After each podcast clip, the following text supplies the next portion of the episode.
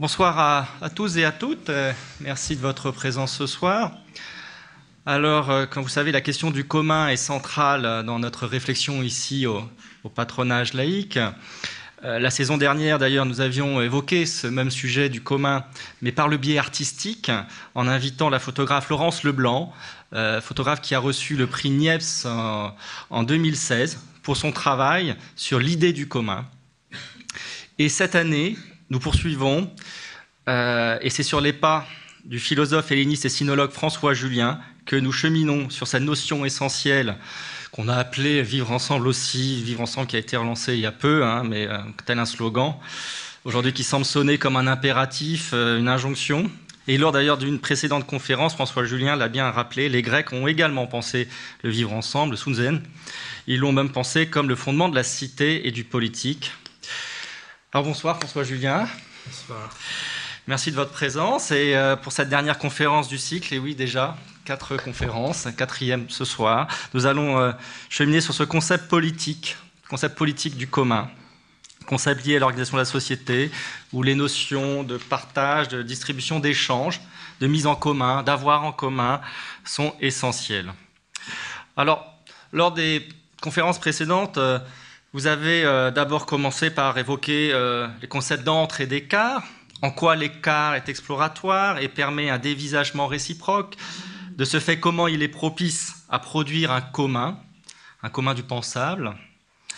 Vous nous avez situé la scène du commun dans l'antre, l'antre comme condition d'un commun, l'antre comme lieu de promotion du commun. Puis, nous vous avons suivi dans les tréfonds de l'intime, ce qui lie étroitement par ce qu'il y a de plus profond dans l'être, l'intime en tant que lieu de la rencontre effective. Enfin, lors de la dernière conférence, nous avions euh, donc euh, travaillé sur le concept d'universel. Vous avez euh, donc insisté sur d'une part la, tradition, puisqu'il y a une dimension historique en Europe, hein, l'universel grec, l'universel du concept, penser selon le tout des choses, universel romain, universel de droit, euh, avec euh, la citoyenneté romaine à tous les hommes libres de l'Empire, donc les l'édit de Caracalan 212, euh, et puis l'universel chrétien, l'amour promoteur d'universel, un concept fort, car résistant à être pensé autrement.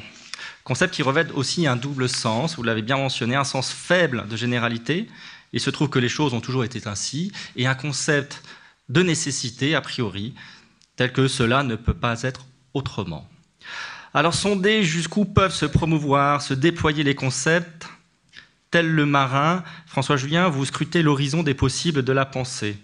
En votre compagnie, en suivant le fil toujours renouvelé de votre pensée, l'on voyage pour mieux redécouvrir son chez-soi. Car tout marin revient un jour au port. Il ne s'agit pas de s'enliser dans un ailleurs, souvent fantasmé, d'adhérer à un dépaysement, le peut-on réellement d'ailleurs, mais de comprendre la cohérence de cet ailleurs de la pensée pour en retour, et par l'écart qu'il produit avec sa propre pensée, reconsidérer à nouveau frais ce qui, si près de nous, finit par être transparent. Ces choses ou ces personnes proches de nous que l'on ne voit plus, que l'on n'interroge plus, bref, tous ceux qui, par leur prégnance, ne sont plus présentes, échappant ainsi à notre intérêt. Il me semble que votre travail euh, de philosophe consiste justement à renvisager le réel de notre existence, de lui donner une nouvelle consistance. Alors, ce soir, euh, devait dialoguer avec vous euh, le philosophe Patrick Savidan, qui malheureusement m'a annoncé hier qu'il était empêché de venir. Et donc, l'ayant appris tardivement, il était difficile pour moi de trouver une autre personne pour faire ce dialogue, mais vous avez souhaité que je dialogue avec vous.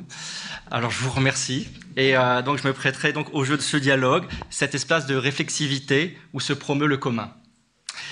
Et avant de vous céder la parole, je demanderai au public de ne pas oublier euh, d'éteindre leur portable s'il est allumé. Merci.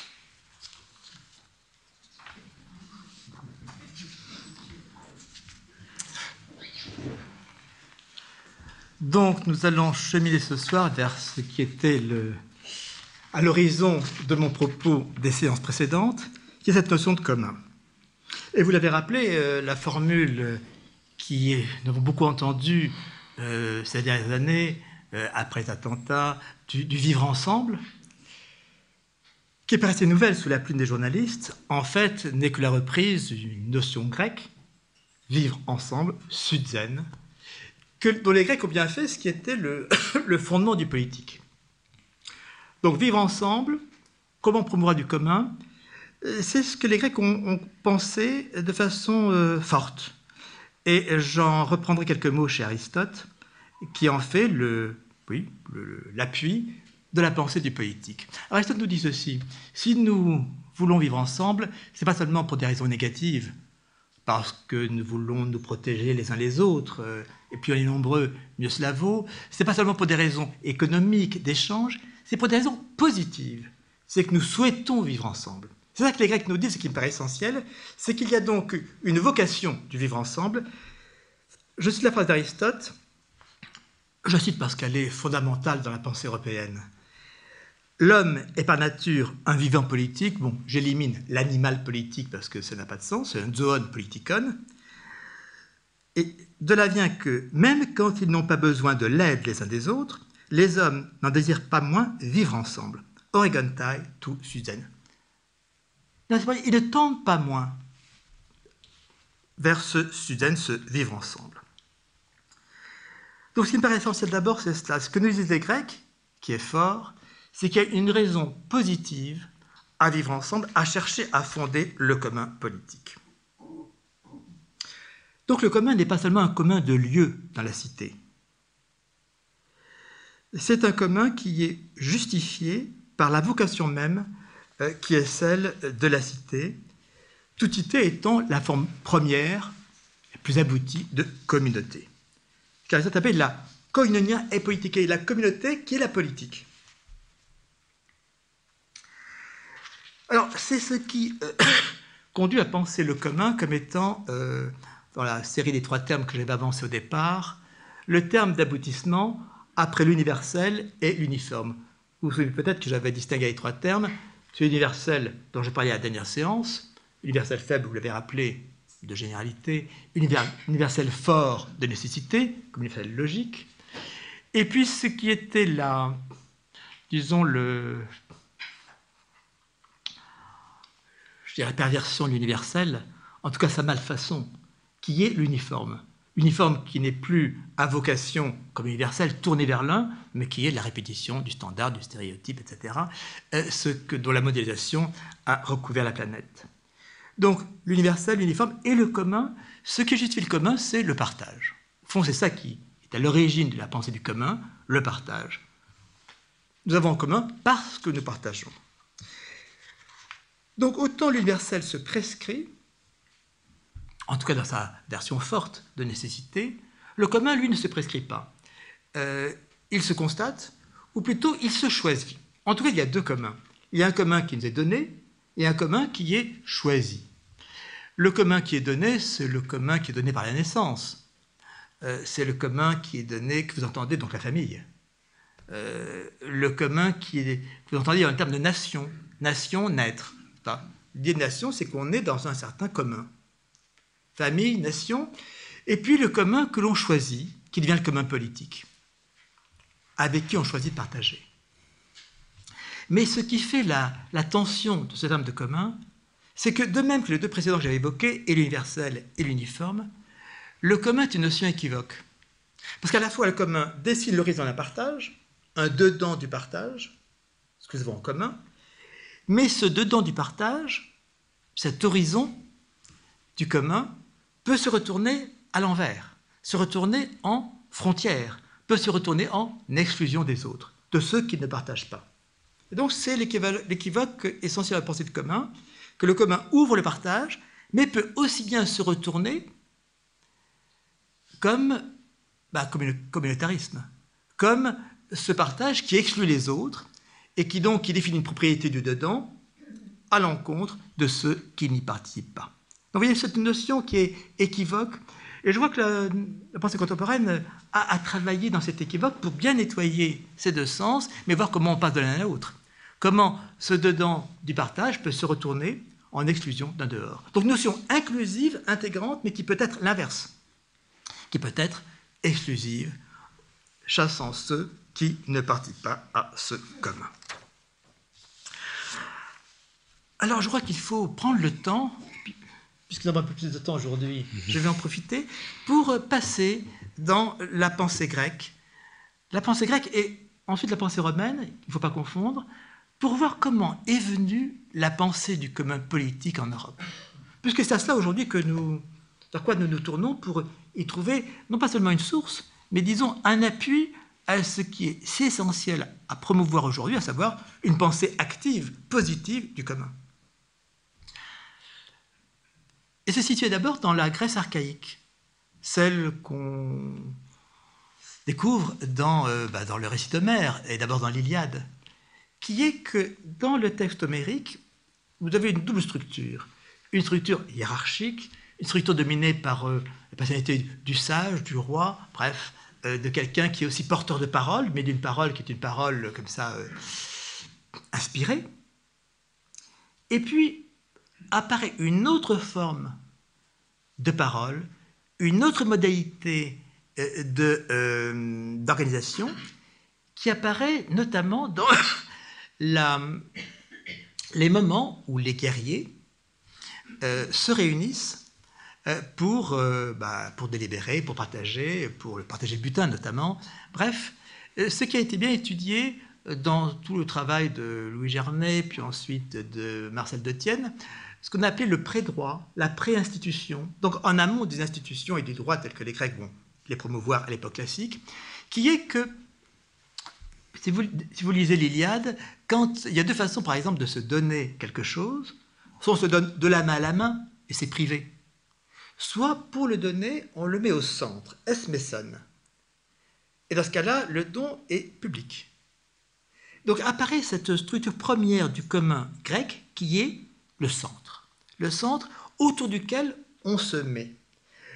Dans Homère, vous voyez les soldats euh, se mettre autour d'eux, de ce centre qui est vide, mais qui dessine donc un espace public. Cet espace public que vous retrouvez ensuite dans, l'agora, dans le forum, dans tout ce qui sera cet espace public de la cité, au cœur de la cité. J'insiste aussi parce que euh, si on regarde à partir de ce qui est un peu ma, euh, mon strabisme du côté chinois, on voit bien qu'en Chine ne s'est pas créé ce lieu comme ça central euh, qui sera la place publique occidentale, euh, agora, forum, etc., et qui a été le, point de départ du déploiement du commun politique.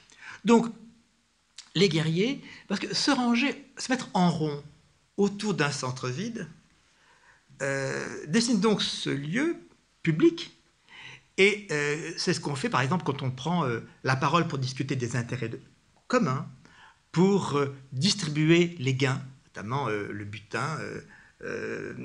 on pose ça au centre. Pas? Donc, apparition d'un centre, centre vide, mais autour duquel s'organise le partage, la distribution de la parole, etc. Et voyez donc aussi que les soldats qui se rangent comme ça autour eh bien, sont à égalité. C'est ça qui est essentiel. Ils sont à égalité, ce qui va être au départ ce qu'on appelle les égoria en grec, l'égalité de parole. Donc, à la structure hiérarchique, d'un prince, d'un roi, d'un mage, de quelqu'un qui porte la parole inspirée et qui commande, se trouve, cette structure-là se trouve euh, bordée, puis progressivement euh, marginalisée par une autre structuration qui est celle de ce milieu autour duquel on se met, donc autour duquel on se met à égalité, et en se trouvant comme ça face à face pour se parler. Et donc là, il y a quelque chose qui est euh, une grande euh, innovation de la pensée grecque, et qu'on retrouvera ensuite euh, jusque dans la pensée moderne, la pensée de l'espace public, je reviens tout à l'heure à Habermas, qui est cette structuration donc d'un espace qui est celui de, du commun, à partir du centre que dessine cette façon de s'asseoir, comme ça comme font les guerriers par exemple dans, euh, l'Iliade, euh, pour partager. C'est comme ça qu'on passe du Laos au Démos. Laos qui est le peuple, le peuple, la masse, euh, celle qu'on envoie comme ça se battre sous la cité, tandis que les grands guerriers, les preux chevaliers se défient entre eux, Hector face à Achille, etc. On passe de ce Laos donc comme foule à ce qui devient le démos. Le démos, peut entendre en démocratie. C'est-à-dire le démos, c'est-à-dire en tant que bah, peuple à vocation politique. Démos. Et l'idée de ce centre, de ce milieu, à l'origine de ce qui sera l'espace public, euh, en vue de ce qu'on appelle le xunon agathon, le bien commun. L'expression se trouve déjà là investie. Alors, il y a toute une histoire, je ne vais pas être trop long ce soir, mais disons, il faut quand même comprendre ce qui s'est passé dans, les, dans ces siècles d'avant la Grèce classique. Il faut en finir avec l'idée que, voilà, premier philosophe, ce serait euh, Socrate ou avant lui euh, Protagoras, Gorgias, bref, le 5e siècle. Donc, voir tout ce travail qui s'est fait au 7e, 6e siècle avant notre ère, qui a été ce moment où euh, s'organise et se développe la cité grecque. avec d'ailleurs ce double plan, la cité, et parallèlement dans l'art militaire, le passage donc de ce que j'évoquais comme le défi entre preux, Hector, Achille sous les murs de Troie, à ce qui devient la phalange, c'est-à-dire euh, la troupe rangée comme ça pour la bataille, euh, et où de nouveau il y a une équivalence des fantassins, chacun protégeant l'autre. vous voyez que cette structure de la phalange, cette structure de la cité vont, vont de même, vont ensemble, et aboutissent à l'idée d'un bien commun, xunon agathon. Je vous cite Démocrite. Il faut accorder, pour le reste, la plus grande importance aux questions de la cité, afin qu'elle soit bien gouvernée et renoncer aux querelles, contraires à l'équité comme la tentation de s'arroger un pouvoir qui s'oppose à l'intérêt commun. Cette cité bien gouvernée est la voie la plus juste, c'est en cela que tout repose, son salut constitue le salut de tous, et sa ruine, la ruine de tous. Donc voilà, l'idée qu'il y a un bien commun euh, auxquelles sont suspendues toutes les vies particulières, et donc c'est cela qu'on défend en premier. Avec l'idée grecque qui sera débattue, mais qui, euh, que le, euh, le tout commande aux partis, et que le tout est avant les partis. Donc ce n'est pas les partis qui forment un tout, en s'associant, c'est qu'il y a une unité première, celle de ce commun, du tout, en vue de quoi les partis ensuite se constituent. Alors, il y a à réfléchir sur cette idée grecque du commun pour voir non seulement sa genèse, mais sa force. C'est ça qui est important. Et je le ferai plus précisément en relisant quelques formules d'Héraclite. Héraclite qui était ce, grand, ce si grand penseur euh, solitaire euh, de la pensée grecque d'avant euh, l'époque classique ou du début de l'époque classique, autour de ces deux mots grecs qui sont xunon et koinon, pour dire le commun. Parce qu'il y a une sorte de, je dis force parce qu'il y a une sorte de d'espoir, euh, de confiance des Grecs dans le commun. Je dis aujourd'hui parce qu'aujourd'hui c'est pas c'est pas si évident, c'est pas notre ce qu'on investit d'espoir dans le commun. Mais les Grecs avaient c'est pour ça que la cité grecque a pu se former, euh, cette confiance dans le commun je vous cite euh, Héraclite, avant même que le commun prenne ce sens politique qu'il a aussi chez lui, quand il est dit penser est commun à tous. On ça paraît banal, penser est commun à tous. Mais c'est très fort de dire qu'au fond, qu'est-ce qui, notre premier commun, c'est qu'on pense. Qu'on pense de quelque chose qui s'appelle logos, discours, discours que nous partageons, qui fait que nous nous comprenons. Penser est commun à tous. Beau aussi cette euh, cette conviction, ce sentiment d'Héraclite, que le commun, c'est ce, ce à quoi on accède en s'éveillant. Héraclite nous dit cette chose forte, que en s'éveillant, nous participons du commun. Et quand nous nous endormons, nous nous retirons chacun dans notre particulier. Bah oui, nos rêves, n'est-ce pas, euh, chacun pour soi. Hein. Donc la nuit, c'est le moment du retrait dans le particulier, ou comme disent les Grecs, l'idiotesse. On a gardé un souvenir en français dans idiot. idiot, c'est celui qui est dans son, cantonné dans son particulier, l'idiot. Qui ne participe pas donc à ce commun, ce commun dont Héraclite nous dit si bien que c'est ce à quoi on accède en s'éveillant. Éveillé, qui est à la fois au sens propre, mais aussi au sens figuré. Le commun, c'est à quoi on s'éveille. Je vous cette pensée forte. Je vous cite Héraclite. Il y a pour les éveillés un monde unique et commun, mais que chacun des endormis se détourne dans un monde particulier. Donc il dit un monde commun pour les éveillés, et les endormis, ben, ils, se, ils retournent dans leur monde particulier. Chacun se retire, se tourne, Eision apo strefestai. Donc les mondes nocturnes ne se partagent pas. En opposition, le, monde commun, je dis en grec, le koinos, cosmos, cosmos le monde commun est un monde auquel on accède par l'éveil, qu'on partage, qui est donc un pour tous. Il dit encore, il ne faut pas agir et parler comme en dormant.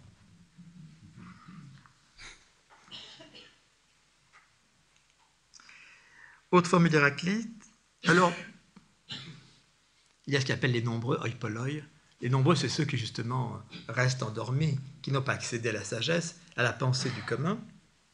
Ainsi dit-il, alors que le logos est commun, logos, donc discours, raison, les nombreux vivent en croyant la pensée comme une chose particulière. Donc au fond, l'erreur, euh, vous voyez pourquoi on est au, départ de la philosophie, c'est que euh, c'est de rester dans cette idée que le penser est une affaire privée. Non, le penser est une affaire commune. Et c'est parce que le penser est une commune qu'on peut effectivement, effectivement penser. Il faut se hausser à ce commun pour pouvoir effectivement penser. Donc l'intelligence tire sa force du commun. Il y a une formule très belle d'Héraclite qui lie ce commun du penser et le commun politique. Ceux qui parlent avec intelligence tirent leur force nécessairement de ce qui est commun à tout, comme la cité de la loi, et beaucoup plus fortement. Vous voyez que le, rapport à la cité. La cité, on tire sa force du commun de la cité. Et bien de même dans la pensée, c'est du commun du pensable, du commun tel qu'il est pensé, que la pensée tire sa puissance.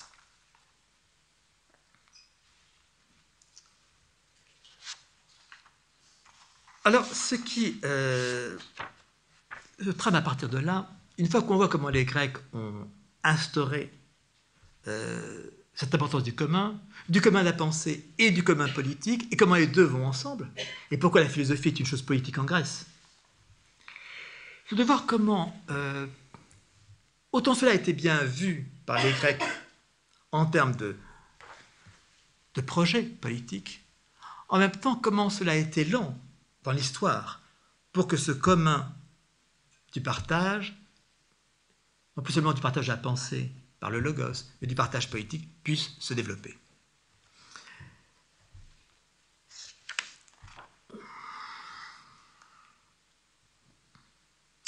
Donc le temps que nous avons mis, depuis les Grecs, à traduire en termes sociaux et politiques cet idéal du commun, prescrit posé d'emblée au départ du politique par les Grecs, mais contre lequel n'ont cessé de se, reformer eh bien, euh, les oppositions.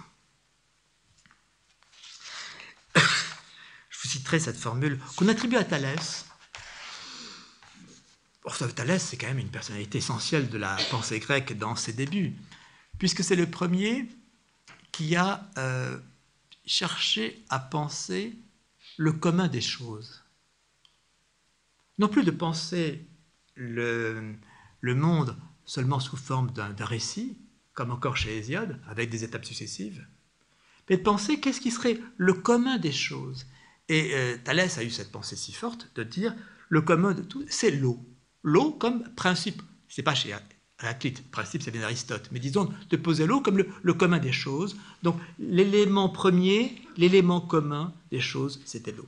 Donc vous voyez cet effort théorique, car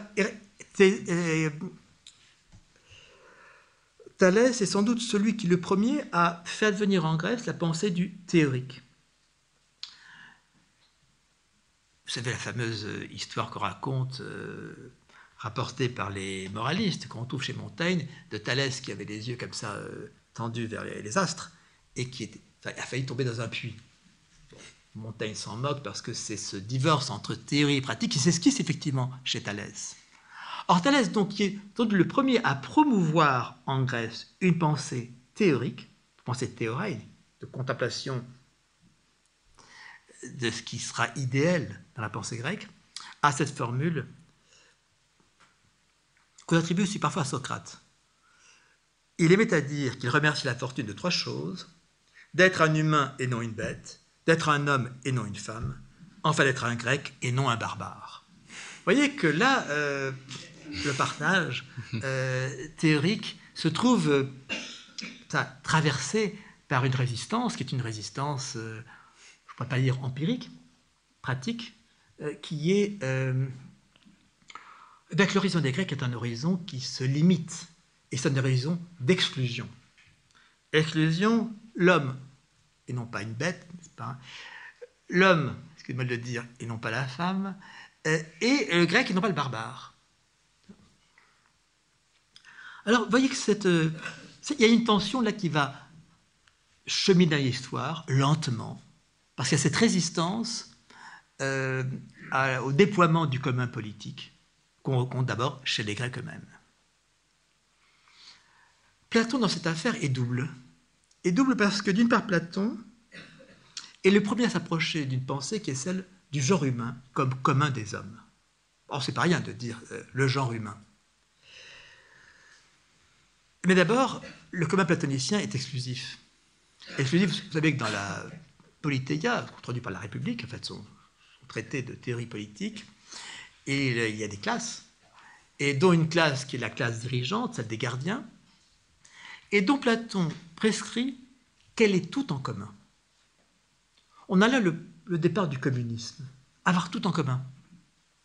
Tout en commun, y compris, alors vous savez, le grand état de rire qu'évoque Platon euh, à ce moment-là, qui est euh, y compris les femmes et les enfants. Vous voyez à quel point le commun est poussé loin. Euh, rien n'appartient à l'un ou à l'autre, tout est mis en commun, y compris les femmes et les enfants. Donc on ne sait pas de qui celui-là est euh, de qui il est le fils, n'est-ce pas? Donc j'ai la même affection, le même devoir de protection à l'égard des uns comme des autres, indifféremment.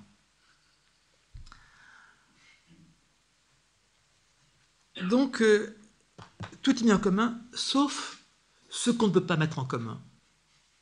Qu'est-ce qu'on ne peut pas mettre en commun? Le corps les corps sont, nous, nous enferment dans du particulier. C'est ce que dit Platon. Dans cette euh, vision d'un commun le plus, comme ça, euh, le plus déployé, euh, mais avec cette exclusion du corps, le corps ne, se partage, ça ne se partage pas les corps. Le corps reste inexorablement de l'ordre du propre et du particulier. Ce qui relève du corps ne se partage pas. Le corps, donc, est l'enceinte infranchissable du privé. Ou alors, ce qui sera fait dans le contexte religieux, il faudra penser un autre plan que le politique, un plan mystique, comme celui du corps du Christ, dans ce qu'on appelle la communion, pas, euh, dans la pensée, dans la pratique euh, chrétienne.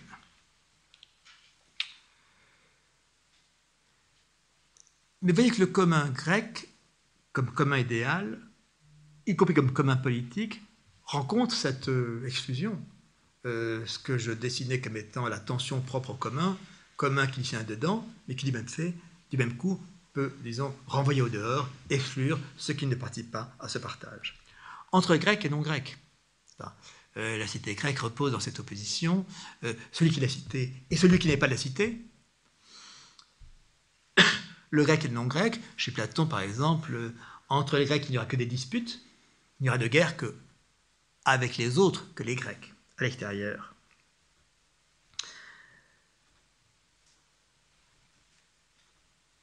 Ce qui me paraît important à retenir, à retenir pour le présent, c'est que l'extension politique du commun, donc le retrait de son caractère exclusif, vont de pair chez les Grecs, je pense encore aujourd'hui, avec l'affirmation d'un rationalisme. Ou dit à l'envers, c'est toujours en puisant aux ressources d'un anti-rationalisme qu'on a plaidé pour les particularismes, les communautarismes et la ségrégation. Donc, ce, couplage entre promotion de la raison, promotion du commun, me paraît essentiel, parce qu'il fait apparaître en regard que c'est au nom d'un irrationalisme que l'on peut, que l'on peut et que l'on a, et que l'on continue de penser euh, contre le commun, c'est-à-dire pour le communautarisme, le particularisme, la ségrégation. Alors, à l'époque classique grecque, j'ai dit ce qui était à l'époque archaïque, cette façon de dessiner un centre, un messone autour duquel euh, se répartissent les guerriers dans une relation d'égalité, et donc dessinant dans ce centre un espace commun qui, sera un espace public, sortir du privé pour le public. Comment, dans la pensée classique, euh, cette euh, idée d'un partage, voire étendue jusqu'au genre humain tout entier, est promue, mais euh, combattue ou contrecarrée par des résistances qui sont des résistances de particularisme, et d'abord de ce grand particularisme qu'est la cité grecque. Et puis euh, l'opposition homme libre, esclave, enfin tout ce qui, disons, fait la société grecque une société extrêmement euh, exclusive dans sa constitution. Parce que pour les Grecs, la cité est l'horizon du commun. Pour les Grecs de l'époque classique. La cité est telos, est-il dit, fin. Fin avec cette euh, double sens en français de fin comme terme et de fin comme but. Et avec un troisième sens qu'ajoute le grec, teleios, c'est achevé. Donc il y a un horizon achevé du commun qui est la cité. Au-delà, bah, c'est les autres. Au-delà, c'est les barbares. Euh, au-delà, il n'y a pas de, disons, de partage envisagé au-delà du cadre de la cité. Et c'est ce qui change avec euh, bah, euh, les conquêtes d'Alexandre, avec l'époque qu'on dit hellénistique, après le grand temps de la cité grecque. Pourquoi? Parce que, voilà, avec les conquêtes d'Alexandre, s'effondre la cité. S'effondre donc l'horizon de partage du commun tel que les Grecs à l'époque classique l'ont pensé, dans le cadre de la cité. Euh, et euh, prenez un des premiers penseurs qui va, c'est la pensée stoïcienne, qui va déployer la pensée du commun au-delà de la cité, Chrysippe. Chrysippe, en fait, est à Chypre, et Chypre ne cesse d'être conquis par les uns, par les autres, enfin, à l'époque d'Italienistique. Donc il n'y a plus d'appartenance de la cité. Alors si l'appartenance à la cité est rompue, eh bien s'ouvre une possibilité nouvelle, qu'on voit notamment dans le stoïcisme, qui est une possibilité d'étendre le commun au-delà de ce cadre déchu de la cité, qui sera donc un commun de l'humanité, un commun du monde. Et c'est ce qu'on voit donc promu dans la pensée stoïcienne, donc la pensée d'après la conquête d'Alexandre, et euh, donc dans cette perspective euh, d'un commun euh, d'au-delà la cité.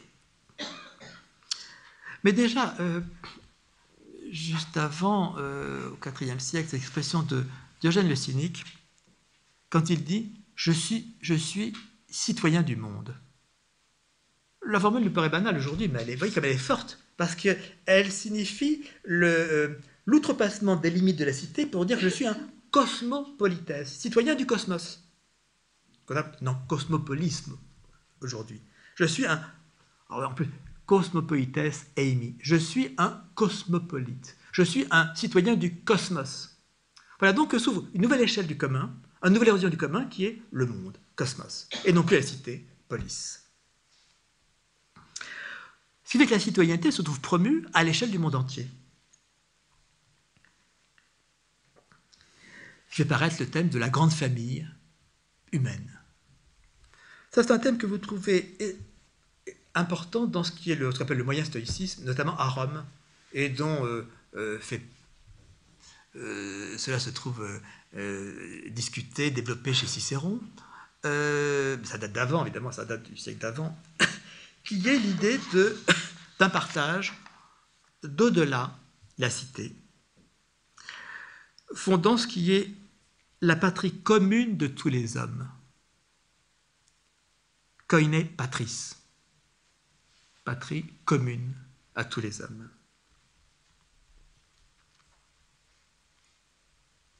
Avec cette idée qui est développée par les stoïciens, les stoïciens euh, n'ont pas de, rang. Euh, certains sont, ont un rang noble, d'autres sont esclaves. Donc les conditions sont mélangées dans le stoïcisme on n'est plus dans la pensée que euh, filiation aristocratique d'un Platon, non. Les conditions sont d'ailleurs très très fragile dans ce monde en turbulence de l'Antiquité hellénistique. Il fait apparaître que les cités particulières ne sont plus que des maisons. Oui, on change d'échelle. Ne sont plus que des maisons, que l'on soit né grec ou barbare. Et là, l'exclusive posée par Thalès, et maintenue à l'époque classique, se trouve levée. Qu'on soit issu de race royale ou servile, c'est assez d'être homme. Donc l'idée qu'un statut homme transcende la différence des statuts sociaux. Il n'est pas encore dit entre hommes et femmes. Euh, là, il faudra plus de temps pour euh, franchir cette euh, limitation-là. Mais, disons, homme, maître ou esclave, grec ou barbare, tout cela se trouve maintenant indifférencié, en tout cas indifférencié au vu de ce statut commun de l'humanité. Comme il est dit, le monde est le seul parent commun à tous. Vous l'idée de cosmopolitisme.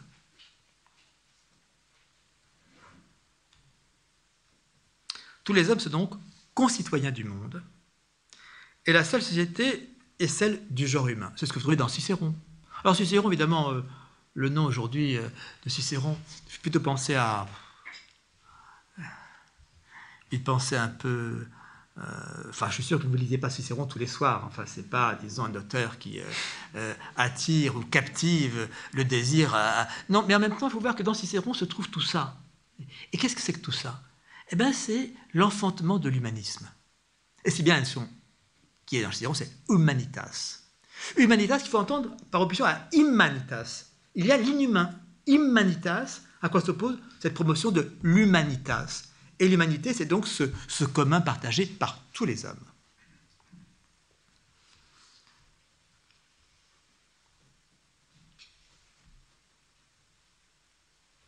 Donc, importance de cette euh, pensée cosmopolite, qu'on trouve si bien chez Épictète, l'esclave, chez Marc Aurèle, son disciple, qui est empereur.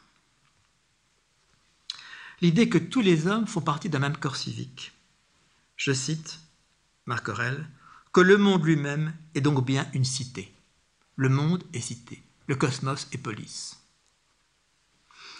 Et qu'il y a donc euh, un principe politique commun, un politema, euh, qui est euh, commun à tous les hommes. Mais chez les stoïciens, cela reste de l'ordre du, projet moral. Ça n'a pas de forme institutionnelle. Et euh, ce qui me paraît essentiel à suivre comme histoire, c'est comment ce projet moral d'humanitas, d'humanité, euh, de cosmopolitisme, donc tous ces termes sont inventés, ils sont là euh, pensés, promus, et notre actualité ne cesse aujourd'hui de les raviver, donc on en a besoin. Euh, mais de voir comment, euh, euh, à l'époque stoïcienne, cela reste du projet moral, et sans traduction politique, sans traduction, traduction institutionnelle. au fond, je crois que c'est notre époque qui a à charge de traduire institutionnellement, politiquement, ce commun tel qu'il a été comme ça, pensé, promu dans cette période hellénistique, puis romaine, que je viens d'évoquer que je viens d'évoquer parce que euh, je crois qu'il faut euh, distinguer Rome des Grecs. On a une paresse intellectuelle euh, qui est de dire gréco-latin, gréco-romain, de faire de la Grèce et de Rome une sorte de, de pan commun d'histoire comme ça, constituant notre antiquité. En fait, Rome n'a pas grand-chose à voir avec la Grèce. Et dans cette affaire-là, c'est bien Rome qui va commencer à penser un commun politique étendu à tous les hommes, de façon qui va devenir juridique, qui va devenir, euh, non pas vraiment encore institutionnel, mais en tout cas avec un statut juridique, donc qui va commencer à traduire historiquement ce, disons, cette euh, aspiration morale euh, telle que les stoïciens l'avaient conçue. Mais d'abord, je voudrais en venir au ce qui est le mot commun, car j'ai parlé, jusqu'ici en grec. Xunos, koinos.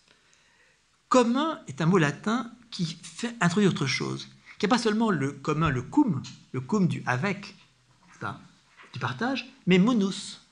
Monus, c'est un terme latin qui n'est pas du tout du côté grec et qui est un terme intéressant à penser justement si on veut sortir un tant soit peu de ce que j'ai posé comme étant l'équivoque dramatique du commun, à savoir que le commun dessine le dedans d'un partage, mais peut par là même dessiner à son revers une frontière d'exclusion.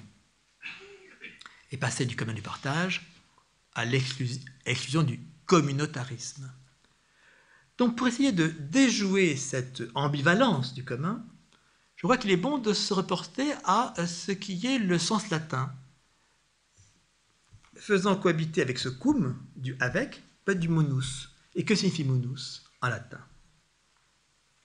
Monus dit ce qui relève à la fois du don et de l'obligation. Don, obligation, monus. Monus est un don, mais marqué par son caractère de réciprocité. Donc lié à la notion d'échange. Et donc Monus est habité par l'idée d'une réversibilité du don. Vous voyez tout ce que cela fait apparaître d'une réflexion euh, des anthropologues.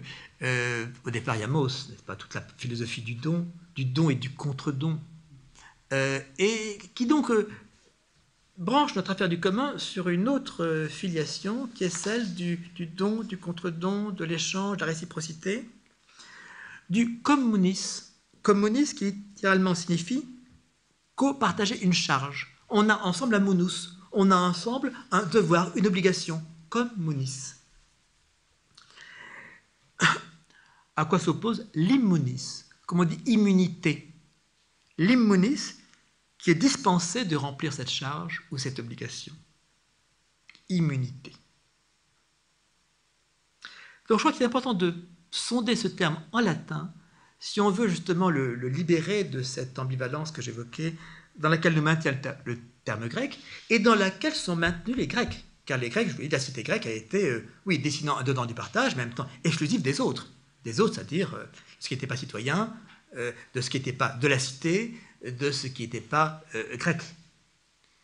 Donc là, il y a un dépassement intéressant qui est que j'ai déjà évoqué, je crois, la fois dernière, qui est l'époque romaine, car l'époque romaine, c'est la première époque de mondialisation. Et euh, l'idée donc d'un communiste, c'est-à-dire d'un partage de charges, de fonctions, d'obligations, avec la réciprocité qu'elle a inscrit, permet de déjouer cette ambivalence du commun telle que les Grecs l'ont instituée. En tout cas, l'ont laissé se déployer. Ce commun qui, chez les Grecs, donc dessine un dedans, mais qui en même temps éjecte un dehors, qui est à la fois inclusif et exclusif, qui peut aussi bien ouvrir et fermer, qui, est extensif mais contient un envers défensif. Or, ce saisir du commun par sa racine, à partir du monus, de la charge, du don qui est en même temps devoir, fait heureusement barrage à cette ambivalence. Si la communauté se conçoit sous le signe du monus, de la dette et du don, de l'échange et de la réciprocité, vous voyez que la relation d'appartenance se défait. Cette relation d'appartenance à laquelle se fierait si volontiers le communautarisme se défait pour une relation de dépendance. Cela me paraît essentiel. Passer de la relation d'appartenance, telle que les Grecs ont appartenance à la famille, appartenance à la cité, appartenance au grec, pour mettre en valeur la notion de dépendance. Dépendance réciproque. Nous sommes dépendants, nous partageons ce monus, n'est-ce pas, qui fait que, eh bien, euh, cette pensée de la dette et du don, de la réversibilité, fait apparaître qu'il y a euh, du manque, et que c'est autour de ce manque que s'organise le commun politique. Il y a du manque. Autour de ce manque, ça c'est une pensée de ce manque au, principe même du don, de l'échange que la tradition de Mauss et de tous ceux qui ont réfléchi à partir de lui euh, à l'époque contemporaine a fait apparaître, c'est donc qu'il y a du vide. C'est aussi pour ça que nous sommes en commun. Parce qu'il y a du vide, il y a du manque, qui fait que bah, nous sommes dans euh, un devoir les uns vis-à-vis des autres. C'est pour ça aussi que nous nous rapportons les uns aux autres. Il y a du vide, du manque, bref, quelque chose qui fait que nous ne sommes pas seulement des sujets pleins, sujets pouvant euh, euh, s'affirmer comme citoyens, citoyens dans une appartenance dessinée, comme celle de la cité, mais qu'il y a ce manque qui fait, bah oui, nous sommes en dépendance les uns des autres, dans une obligation les uns envers les autres, et c'est ça aussi qui est au fondement du commun.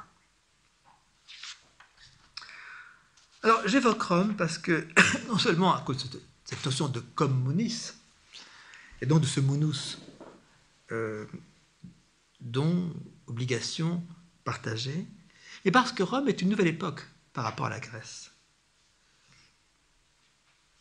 Alors, j'avais évoqué à propos de l'universel comment Rome avait euh, déployé le statut politique de l'universel à travers euh, bah, ce que vous avez rappelé tout à l'heure, euh, le fait que la citoyenneté romaine s'est trouvée, bah, voilà, se déployer au-delà de Rome, sortir de Rome, sortir de Rome soit par attribution de la citoyenneté romaine à des individus qui avaient mérité, individus euh, d'Italie ou d'ailleurs, de l'espace romain, soit à des municipes, à des collectivités, mais le fait que Rome, comme il n'y a pas de d'État, comme il n'y a pas de pensée politique du territoire, qu'il n'y a qu'une forme, politique de l'Antiquité, c'est la cité, l'ours, eh bien, accorde son statut de citoyenneté romaine à d'autres que des Romains. Là, vous voyez, ce partage devient, euh, s'amplifie et aboutit, ce que vous avez appelé cet édit de Caracal en 212, qui attribue la citoyenneté romaine à tous ceux qui habitent l'espace romain, à l'intérieur du limès. Et donc, il fait que bah, tout citoyen et citoyen doublement local de sa ville est romain par statut de cette civitas maxima, civitas universa, universelle, qui fait donc ce statut un peu étrange, mais très élaboré, puisque les, Romains, comme vous savez, sont les grands, juristes, très élaboré, d'une double citoyenneté locale et globale, ou mondiale, urs et orbis. Mais Rome, ce n'est pas seulement ça, parce que Rome, c'est en amont de cela, ou pourquoi Rome fait-il cela? Pourquoi nous avons cités grecques qui sont toutes euh, très locales, Athènes et son Attique, euh, et Rome qui se déploie comme ça sur euh, ce qui fait le monde de l'époque, euh, qui va jusqu'où on peut aller. Ben, c'est que Rome, au fond, se sépare radicalement, radicalement parce qu'à la racine des cités grecques, parce que les cités grecques se prévalent toujours d'un lieu, d'une autochtonie. Athènes est très fière d'être autochtone, c'est-à-dire d'avoir une terre propre. Hein. On ne vient pas d'ailleurs, on vient de chez soi.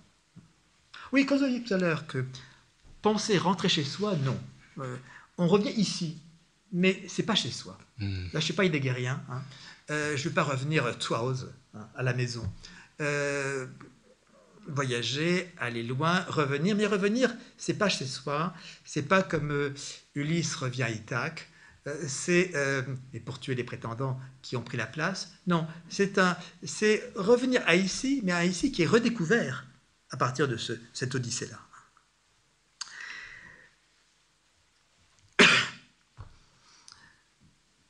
Je crois que c'est une limite de la pensée d'Heidegger, justement, que d'être euh, à penser ce chez soi, ce Heimlich ou Heimlich, n'est-ce pas? Tout ce qui fait qu'on est bien chez soi. Et, on sait quelle est la conséquence politique, ça se traduit politiquement que ce, chez soi, où on est bien chez soi, euh, dans la pensée d'Heidegger, et comment, de quoi cela rend complice. Il y a un irrationalisme chez soi. Donc, je reviens à Rome dans cette radicalité romaine, qui est que pour les Grecs, et surtout pour Athènes, Athènes qu'on voit comme la ville euh, porteuse de la lumière du monde, n'est-ce pas? Non, mais les Athéniens, ils sont nés chez eux, n'est-ce pas? Et ils sont fiers d'être chez eux, de chez eux, avec les cultes de chez eux, bref, l'autochtonie. La revendication d'un chez moi, pur, avec euh, ses dieux, avec ses lois, avec son espace politique, bref, la cité grecque. Non, Rome se donne une toute autre origine. Euh, parce que Rome sait qu'elle n'est pas romaine. Rome sait qu'elle vient d'ailleurs. Rome sait que, Et les, Romains eux-mêmes ont été très, très clairs sur leur ascendance. Soit sur le mode épique, bah, c'est Aîné, Aîné qui vient de Troie, et qui, de périclination en périclination, celle que rapporte l'Énéide, aboutit dans ce coin de euh, l'Astium, n'est-ce pas, où se fonde la ville de Rome. Euh, mais ça, c'est la version épique. La version que donne Tite-Live, euh, donc l'historien de Rome jusqu'à la République, c'est que Rome, c'est un ramassis de fuyards, de gens qui sont qui ont fui parce que bah, justement ils n'étaient pas bien ailleurs ou qu'ils étaient poursuivis pour avoir fait je ne sais quoi, et qui se retrouvent comme ça euh, sur le Palatin pour se tirer d'affaire. Donc, euh, euh, voyez ce que dit Tite-Live mélange indistinct d'hommes libres et d'esclaves, tous en quête de nouveautés. Donc Rome ne se prévaut pas du tout d'une autochtonie, d'un statut premier qui serait pur, et donc sur un mode défensif, gardons notre pureté, notre identité, comme on dit, non, Rome sait qu'elle est née de l'immigration. L'immigration et qu'elle a connu d'abord le mélange. C'est d'ailleurs ce qui est rapporté dans ce fameux enlèvement de Sabine. Bah on va chercher les femmes des autres. Hein. Euh, et euh, le fait que donc, au départ, c'est du sang mêlé. Au départ, c'est de la diversité. Et c'est parce que Rome pense au départ la diversité, qu'elle peut s'étendre indéfiniment, qu'elle est dès le départ extensive dans son déploiement. Puisque la romanité ne relève ni du sol ni du sang. L'identité d'une cité, pour Rome, n'est en aucun cas de nature ethnique. Loin d'être une tare, le mélange des populations constitue, aux yeux des Romains, un apport. Donc de même, tandis que les penseurs grecs associaient le caractère accompli leur cité sa nature limitée, teleios, je l'ai dit, c'est-à-dire euh, terme, but et achevé, les Romains n'envisageaient même de terme à leur accroissement. Donc la vocation syncrétique est première à Rome. Il ne s'agit pas donc de conserver une pureté, mais d'intégrer. Et Rome est exemplaire pour ça parce qu'elle est effectivement, elle, elle ne cesse d'intégrer les nouveaux venus et de faire participer à la romanité. Rome ne se revendique pas d'être première, à différence des Grecs, pas? Rome se reconnaît seconde. Euh, si je reprends le titre d'un bon texte de Rémi Braque sur la voie romaine, la secondarité. Pas? Rome est seconde. Mais parce qu'elle est seconde, parce qu'elle n'est pas pionnière, elle emprunte, elle absorbe. Elle adopte et elle adapte. Ça, c'est romain. Elle se développe comme sa langue par accrétion successive. Ben oui, euh, les Romains traduisent le grec et ils font entrer en latin les termes de la philosophie grecque. Chez euh, Cicéron, je cite à nouveau, chez Lucrèce, n'est-ce pas euh, le, latin donc s'ouvre à une autre langue, la langue de la philosophie, la langue des Grecs, et accommode adopte, adapte, accommode en latin, ce qui fait que nous disons aujourd'hui sujet, subjectum, et non pas hypokaimenon, nous disons substance, nous disons tous les termes qui sont donc voilà, latinisés que nous avons en latin. C'est comme ça que Rome pense la societas, société. Ça, c'est un terme qui est romain, la société. Sociétas, c'est l'association. L'association qui est donc ce, ce, partage qui ne relève plus d'une origine, origine toujours suspecte, n'est-ce pas, de qui on vient, mais qui affirme cet essentiel de l'association, de la mise en commun. Donc Rome a fait cette chose qui, se traduit dans l'histoire, parce que justement, bah, Rome s'est étendue. Elle a étendu son empire si loin.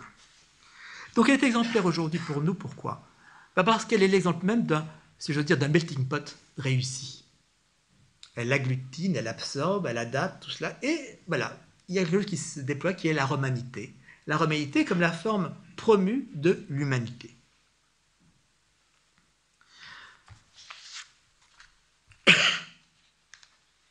Donc humanité contre inhumanité, humanitas. Au départ donc de ce qu'on appelle humanisme, humanisme qui est une notion romaine, qui n'est pas une notion grecque. La belle formule d'Enterrance, Il n'y a rien d'humain qui ne soit, me, soit étranger. Ni ilumani ame alinum puto, je ne vois rien donc d'humain qui me soit étranger. Et c'est ça qui fait Societas, ce qui fait qu'il y a effectivement euh, humanité qui se constitue. Bon, comme je veux qu'on ait du temps pour discuter, je vais me hâter un peu euh, pour essayer justement de prolonger cette pensée du commun, du communisme, parce qu'il y en est euh, l'avatar moderne, moderne plutôt contemporain, qui est la communication. La communication, puisque c'est ainsi que, à l'époque contemporaine, on a cherché à fonder le commun. Alors là, je, vais euh, me tourner vers ce qui est euh, cette forme je pas dernière ou ultime, cette forme avancée du rationalisme, qui est celui euh, de la raison communicationnelle, telle qu'elle s'est développée dans le rationalisme allemand, rationalisme allemand qui s'est déployé à l'encontre de euh, l'époque précédente du nazisme, qui a été chez euh, Apple, chez Habermas, cette pensée de la communication, plutôt de la la, de la rationalité communicationnelle comme fondement du commun. Il faut voir ce qui a été l'effort dans la pensée allemande, d'après la guerre, pour, euh, disons, sur les décombres euh, du nazisme, penser une nouvelle rationalité pour fonder le commun. Et que c'est en Allemagne, donc, dans euh, la suite de l'école de Francfort, et dont je vais reprendre quelques éléments parce que je voudrais discuter avec eux. et hum, parce que je ne suis plus sûr, à partir de mon exode ou de mon périple par d'autres lieux que ceux de l'Europe, euh, par la pensée chinoise, que ce commun communicationnel, qui serait donc le fondement premier de la raison, soit aussi solide qu'il se conçoit du dedans même de la culture européenne, ou de la pensée européenne, ou de la langue européenne, et ma question sera, est-ce que euh, si l'on sort d'Europe, ce qu'on décrit Apple, Habermas comme euh, au fondement de la raison, comme raison communicationnelle, est-ce que c'est toujours valide? Ou est-ce qu'il ne faut pas alors euh, repenser le commun sur d'autres fondements? Peut-être que la notion de fondement est trop, la notion de fondement est trop aventurée, trop risquée, mais à partir d'autres principes, ou par une autre stratégie en tout cas, pour être plus modeste, que celle que nous propose le rationalisme de Habermas. En tout cas, l'effort est bien là, de leur part. C'est de fonder le rationalisme aujourd'hui à partir d'un commun plus solide, et même qui soit irrécusable, qui est celui de la communication, plutôt des règles de communication. Donc la communauté que nous formons est une communauté communicationnel.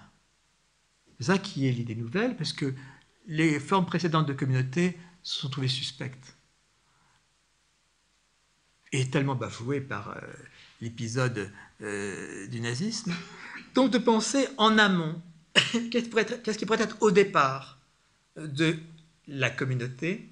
Et euh, ici, ce qui est proposé, c'est la pensée à partir de cette opération, de cette activité qui est la communication qui, elle, active cette capacité de communauté, la communication. Parce que l'avantage, évidemment, c'est que la communication, c'est plus du contenu, c'est pas ce qu'on dit, c'est le fait qu'on puisse parler entre nous.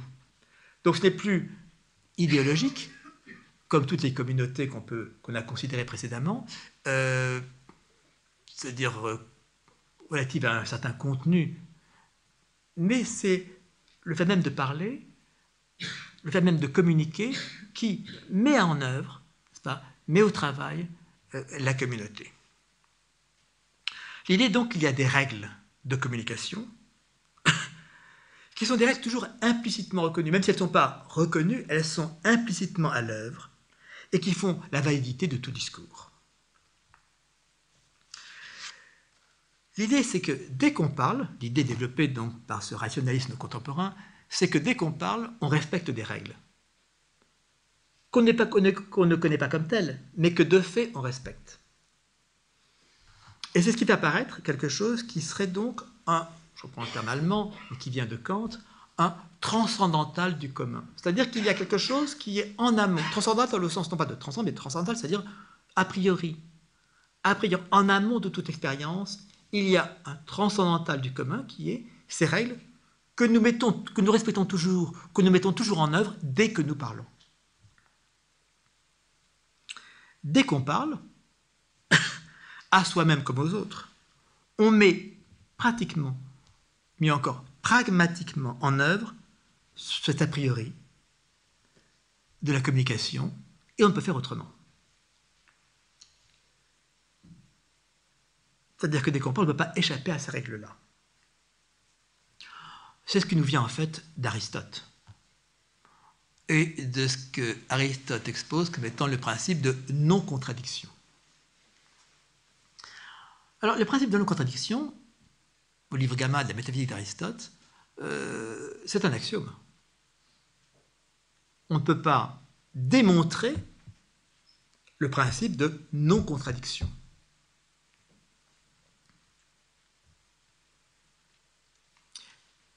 C'est un axiome. C'est-à-dire quelque chose qui est posé comme ça, comme principe. à partir du point, on pourra développer beaucoup de choses, mais que lui, on ne peut pas démontrer en tant que tel. Axiome. Hypothèse prise pour vrai. Posée comme vrai. Alors, l'axiome, euh, je le pose. Euh, je ne peux pas le démontrer. Et qu'est-ce qui ferait la force du principe de non-contradiction? Ben, C'est toujours essentiel. C'est que qui, euh, qui prétend le contredire le respecte encore. Ça, c'est la grande force de la pensée d'Aristote. avoir dit oui, Principe de non-contradiction, je ne peux, pas le justifier en tant que tel. Mais ce que je peux montrer, c'est que qui veut l'abattre, qui veut le contredire, se contredit. Parce que celui qui va contredire le principe de non-contradiction, eh bien, qu'est-ce qu'il va faire? Il va respecter en fait le principe de non-contradiction pour vouloir le détruire. Donc, celui qui le contredit le maintient encore. Force la pensée d'Aristote, vous voyez. C'est bien un axiome, ne pas le démontrer, mais qui voudrait s'opposer à lui, le contredire, reste sous le joug, reste pris dans l'obligation de le respecter. Car si je vais, si je m'oppose au principe de contradiction pour m'opposer à lui, ben je vais respecter la non-contradiction de mon propos pour le défendre. Donc je suis pris au piège de ce principe que je voudrais détruire. Donc là, il y a une force d'Aristote que, vont euh, soutirer, que vont exploiter ces penseurs allemands, Apple, Habermas, euh, pour dire, voilà, là, vous êtes au principe même du commun des hommes. Vous savez ce que dit Aristote? C'est que qui ne respecte pas le principe de non-contradiction est comme une bête. Donc il s'exclut de l'humanité. Il s'exclut de la possibilité du logos. Eh bien, c'est ce que dit aussi Apple. Apple dit ne pas respecter le principe de non-contradiction équivaut au suicide. Je me suicide dans ma vocation d'homme. Alors, c'est ce que je vais interroger, brièvement, rassurez-vous, pour euh, me dire est-ce qu'il n'y a pas là quelque chose qui est un, préalable ou un préjugé, en tout cas quelque chose qui est euh, pris dans la pensée du logos qui nous vient des Grecs, mais que d'autres modes de pensée, d'autres modes d'expression de la pensée euh, ne respectent pas, ou à quoi ils ne souscrivent pas.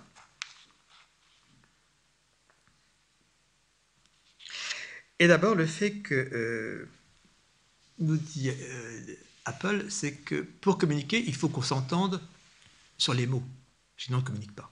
L'exigence première de la communication, c'est qu'on s'entend sur les mots, euh, et c'est ce que disait déjà Aristote, pour qu'il y ait logos, il faut qu'il y ait qu'on dise une chose et une seule chose. Donc il faut commencer par définir pour pouvoir communiquer entre nous. Donc exigence d'une définition euh, qui fasse que, eh bien, on s'entend sur les mots. Or, je me demande si c'est, euh, disons, dès lors qu'on sort de la langue européenne, la grande langue européenne, indo-européenne, si c'est encore aussi valide. Et si, je pense que j'ai, moi, à partir du, chinois, n'est-ce pas c'est que quand on traduit des termes chinois en langue européenne, je pense au terme en chaîne, je vais traduire par esprit. Mais ce qu'on va mettre sous esprit du côté chinois et du côté européen n'a rien à voir, quasiment rien. Donc j'aurais bien un mot commun qui ferait communication, mais ce que je mets sous ce mot est tellement pris dans des traditions, des filiations hétérogènes, que ce commun est plutôt un quiproquo que quelque chose qui ferait effectivement mise en commun.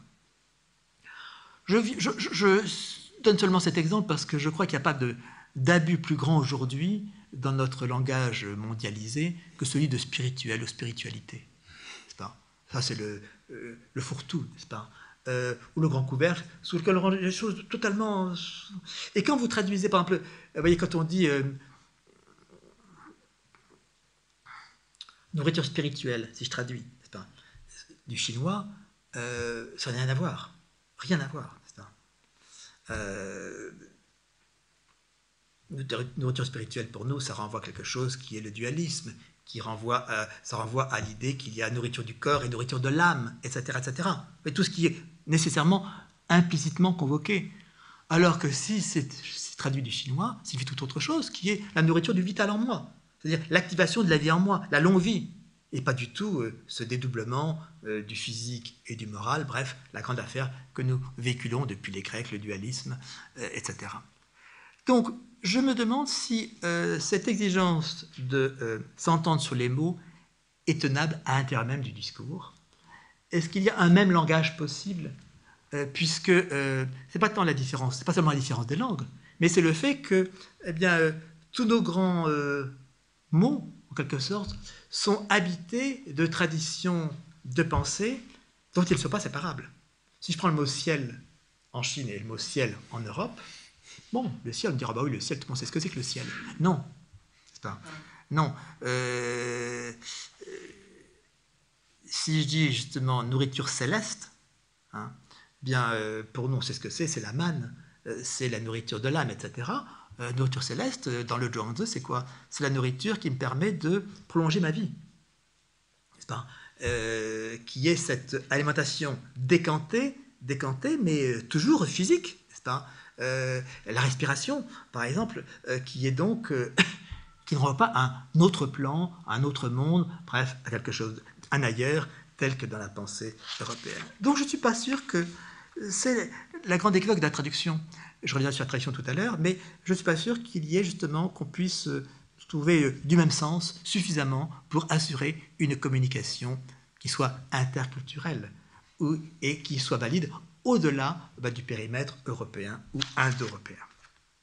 Bon, je me hâte pour euh, remonter à ce que Habermas, qui venant après Apple, a bien enregistré le fait qu'il y a des différences anthropologiques et qu'il y a donc peut-être une limitation à euh, la pensée du logos telle qu'on euh, le considère à partir de l'expérience européenne. C'est pour ça qu'Habermas va faire un pas de plus pour penser la discussion. En disant, voilà, ce qui sera le, transcendantal du commun, c'est les règles de discussion. Discours Regeln. Avec cet effort que nous faisons les uns les autres pour nous convaincre. La conviction obtenue par les discussions, voilà qui nous mettrait au départ, en amont du commun, sans qu'il n'y ait plus de je cite, présupposition incontournable. Est-ce qu'il y a des règles de discussion dont je pourrais dire qu'elles sont d'emblée communes, a priori communes à toute l'humanité? J'en suis pas sûr. Je me demande si Habermas n'est pas encore habité par quelque chose qui est le logos grec, euh, le logos socratique, bref, euh, ces règles qui sont euh, celles du dialogue platonicien, si je me réfère simplement à ce qu'a été la pensée du dialogue-non-dialogue euh, chez Zhuangzi, par exemple, dans la pensée taoïste, euh, où finalement, euh, convaincre l'autre n'intéresse pas. C'est pas convaincre l'autre qui est à, l'œuvre, n'est-ce pas? Le Überzeugung de l'allemand, c'est pas le peito des Grecs, peiten, convaincre, parce que convaincre suppose qu'il y a de la vérité en jeu. Or, on peut très bien penser, comme l'a pensé la pensée chinoise, sans se référer à une vérité. et maintenant que la discussion soit légitime. Mais quel est une, un échange de paroles qui ne serait pas une discussion, qui ne serait pas selon l'enjeu de la conviction, qui ne serait pas référé à la vérité, et qui fait néanmoins que, eh bien, euh, dans le Zhuangzi, la parole est à l'œuvre et la parole peut être échangée. Donc je crois que, voilà, il y a une question aujourd'hui qui est euh, est-ce qu'on peut fonder un commun transcendantal, c'est-à-dire a priori en amont de toute expérience, à partir du discours, ou est-ce que ce discours qu'on voit comme étant au départ euh, du commun humain n'est pas encore le logos grec, donc issu d'une tradition culturelle singulière, que je ne remets pas du tout en question, n'est-ce pas? Je trouve que c'est euh, l'effort des Grecs pour penser la persuasion, le Peithein, n'est-ce pas? Tout cela est magnifique. Mais est-ce que c'est d'emblée universel? C'est ce que je ne sais pas. En tout cas, c'est ce que le passage par la pensée chinoise, et euh, notamment la parole taoïste, me, euh, me fait apparaître comme étant sujet à caution, n'étant plus évident que cela pouvait apparaître du dedans de la pensée européenne. La stratégie du Zhuangzi, c'est justement de se, défier de tout ce qui serait règle de la discussion, de jouer avec ça pour justement se déprendre, pour se dégager de, toute logique de la parole, et faire apparaître autre chose, qu'on appelle comme ça Tao dans la pensée chinoise. Donc je suis plus sûr, vous voyez, la force de la pensée d'Habermas, c'est de dire qu'au fond, il y a, je prends son terme, du pragmatico-transcendantal. Excusez-moi de vous parler cela à 20h25 et en fin de journée, mais là, le terme est, essentiel parce qu'au fond, c'est la pratique du discours, la mise en œuvre du discours qui révélerait du transcendantal de l'humain, c'est-à-dire quelque chose qui serait en amont de toute expérience, a priori, donc imposant sa nécessité. Ce que je disais de l'universel de nécessité évoqué la dernière fois. Alors, vous voyez, la, la position est forte de dire effectivement, dès lors qu'on discute, il y a, sont mises en œuvre des règles de discussion, discours-règles, qui donc font apparaître dans la pratique, pratique pragmatique, pragmatico-transcendantale. Un transcendantal, donc, un a priori de la communication fondant la légitimité de cette communication. Mais il me semble que, euh, en avançant cela, position forte de la part de ce rationalisme contemporain, quelque chose n'est pas pris en compte d'une diversité des cultures, d'autres modes de parole que celui du logos, de la parole sans parole, comme disait taoïste, parler sans parler, parole sans parole, qui est donc dans une stratégie, je dirais, habile. Les taoïstes n'ont pas lu Habermas, bien sûr, mais stratégie habile pour déjouer tout ce qui serait règle de discours, faire passer à autre chose, qui est de l'ordre du dégagement vis-à-vis de tout discours. Non pas de l'innommable ou l'ineffable, qui doit faire grec, mais l'aporétisme, mais de ce qui est euh, stratégie de biais, euh, stratégie comme ça euh, de biais oblique, euh, indirect, pour déjouer le piège à parole et, disons, par là même, laisser apparaître une autre possibilité au sein de la parole, mais qui n'est pas de désignation, qui n'est pas de conviction, qui n'est pas d'assignation, qui est d'affranchissement de la parole au travers même de la parole. Bon, cela me conduit à donc interroger cette position du rationalisme contemporain, en même temps que j'ai dit en commençant que euh, le grand effort du rationalisme, c'est de fonder du commun, et que tous ceux qui, euh, disons, se critiquent cela occupent des positions d'irrationalisme. Mais pour me demander si, euh, m'interrogeant ainsi sur la pensée de ce rationalisme contemporain, il ne faudrait pas prendre les choses autrement. C'est-à-dire non pas penser le commun par extension, cette extension première qui serait l'espace de la parole partagée ou du discours de conviction, mais, et là je reviens à mes termes de départ, euh, l'écart il ne faut pas penser un commun, donc non pas sous le mode de l'extension, qui dans sa délimitation ou dans ses critères paraît pouvoir toujours être un ton soit peu suspecte, mais plutôt par tension, non pas extension, mais tension, et là je reviens aux deux concepts que j'avais avancés au départ, euh, ceux d'écart et d'entre, à partir desquels je conçois l'avènement du commun. Mais d'abord, pour me relier à la séance précédente, celle de l'universel, je dirais que j'avais plaidé pour un universel, non pas d'universalisme, non pas de totalisation, mais un universel rebelle, un universel rouvrant du manque dans toute totalisation achevée. Universel, donc, je reprenais le terme chez Kant, régulateur, c'est-à-dire servant de règle. Jamais, universel, jamais satisfait, mais ne cessant de, voilà, de déployer l'horizon de la recherche. Donc jamais satisfait, ne cédant jamais à la facilité de la totalisation, de l'universalisme, mais rouvrant du manque dans toute totalité achevée. Eh bien, je dirais, c'est là que je vois cette fonction universelle régulateur, donc maintenant en recherche par rapport au commun. J'ai dit le commun est traversé par cette euh, ambivalence, il dessine un dedans du partage, mais cet horizon partagé peut se retourner en frontière d'exclusion. Donc, d'inclusion devenir exclusif.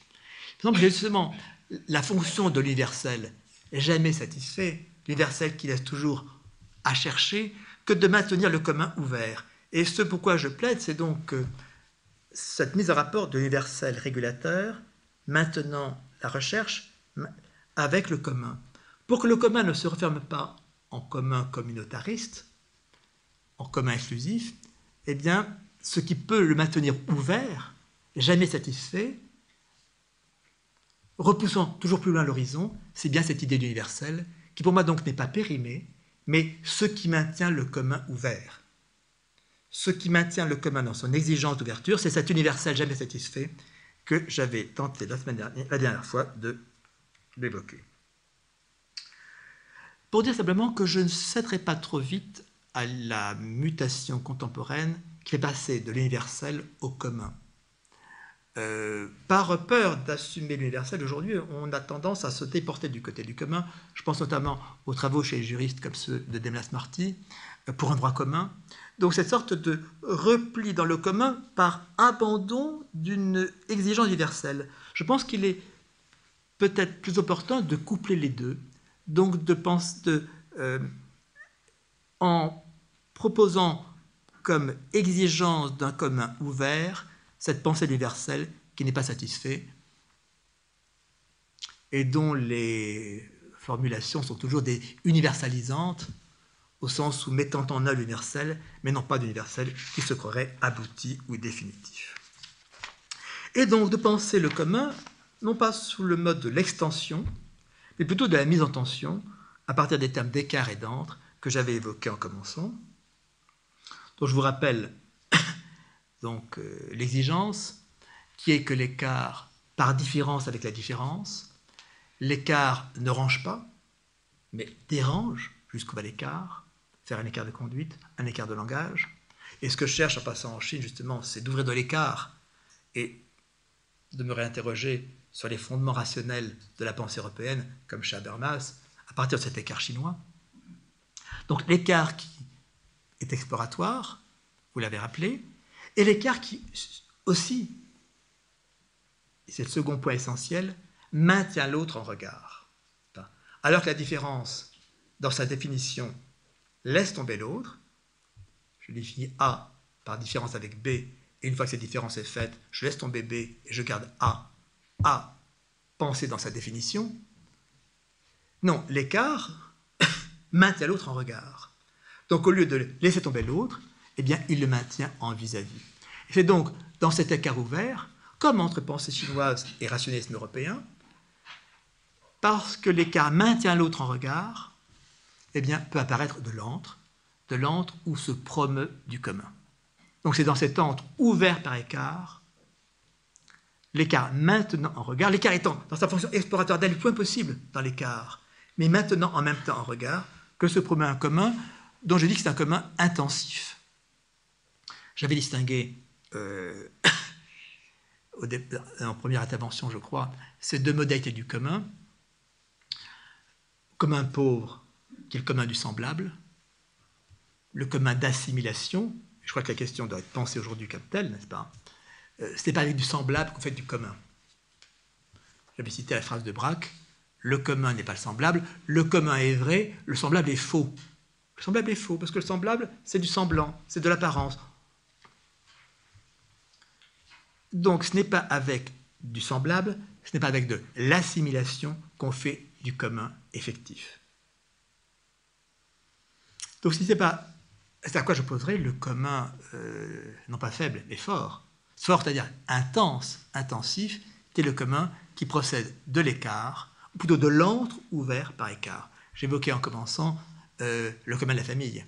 C'est parce qu'il y a de l'écart en jeu entre parents et enfants, écart de génération, écart d'expérience, que peut se promouvoir un commun intensif qui fait effectivement famille, qui fait famille. Je pense que dans la cité, c'est pareil.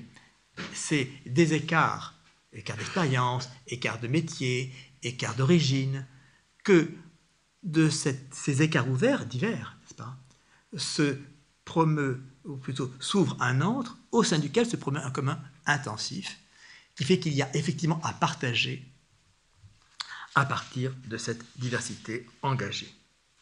Donc, alors c'est ce que je vois à l'œuvre dans cette opération qui me paraît pour moi décisive, qui n'est pas seconde, qui est décisive, qui est la traduction. Alors j'en reparlerai la semaine prochaine à la BNF, mais la traduction, ce n'est pas une opération seconde comme ça. La traduction, c'est l'opération où se met en œuvre ce commun-là. Se met en œuvre, se met au travail. Le, commun la traduction, la traduction, c'est ce qui fait apparaître du commun. Une langue de départ, une autre langue. Dans leur écart, il faut, pour bien traduire, reconnaître ces écarts des langues. Et le traducteur, c'est celui qui justement ouvre de l'antre entre les langues, dans l'écart des langues, et produit, promeut, promeut quoi? Un commun. Un commun qui est un commun de l'intelligible.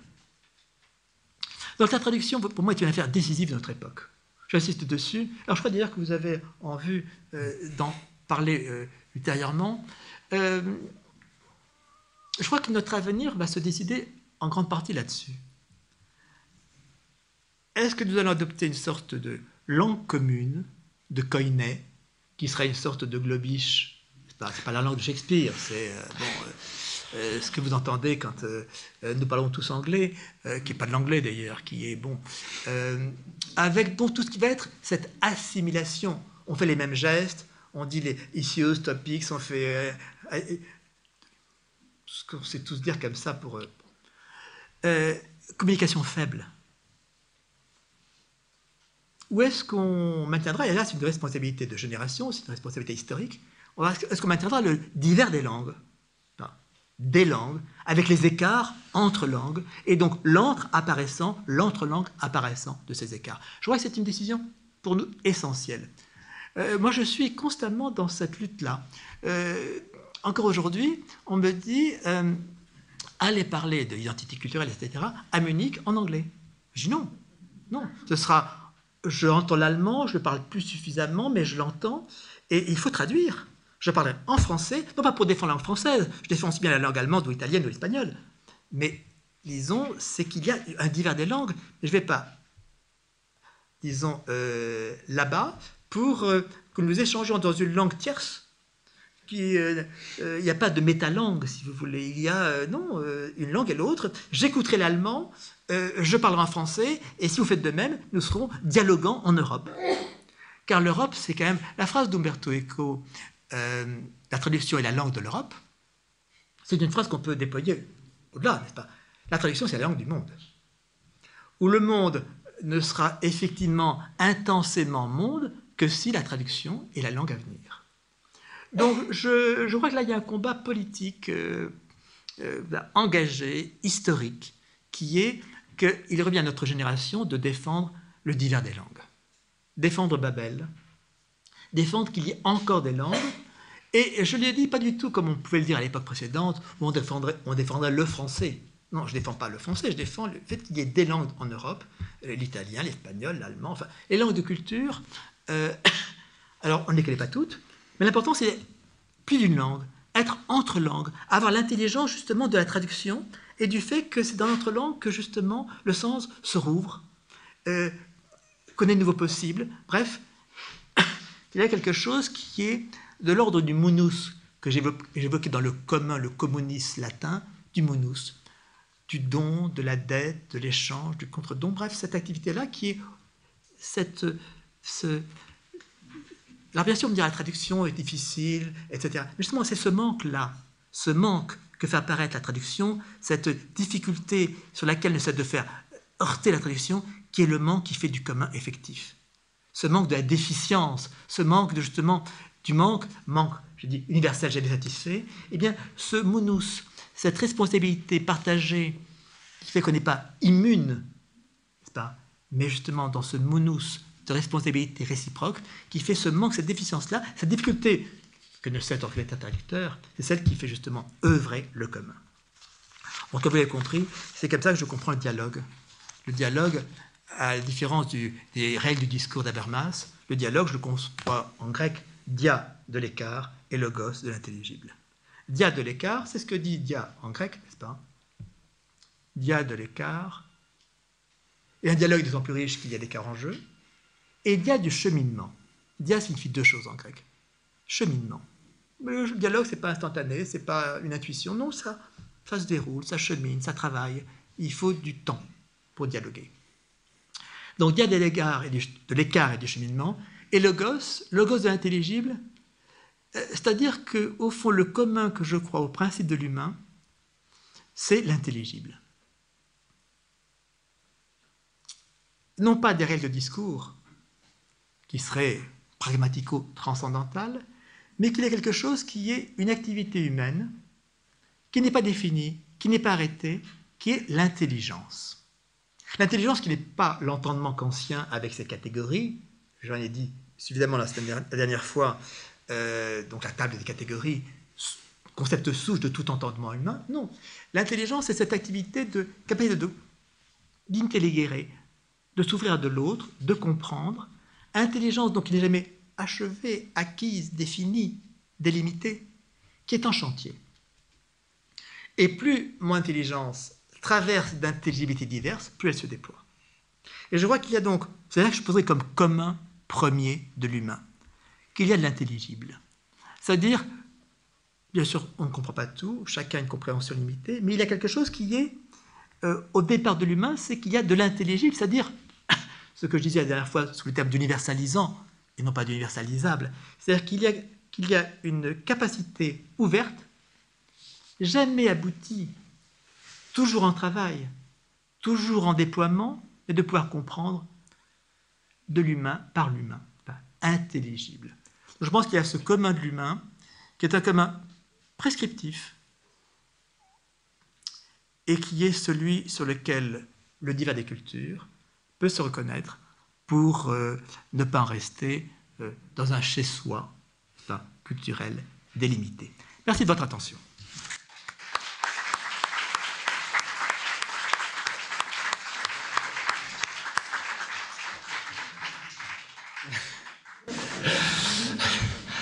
Alors, euh, c'est toujours difficile parce que vous, en fait, vous répondez à toutes les questions que je me pose en, cours.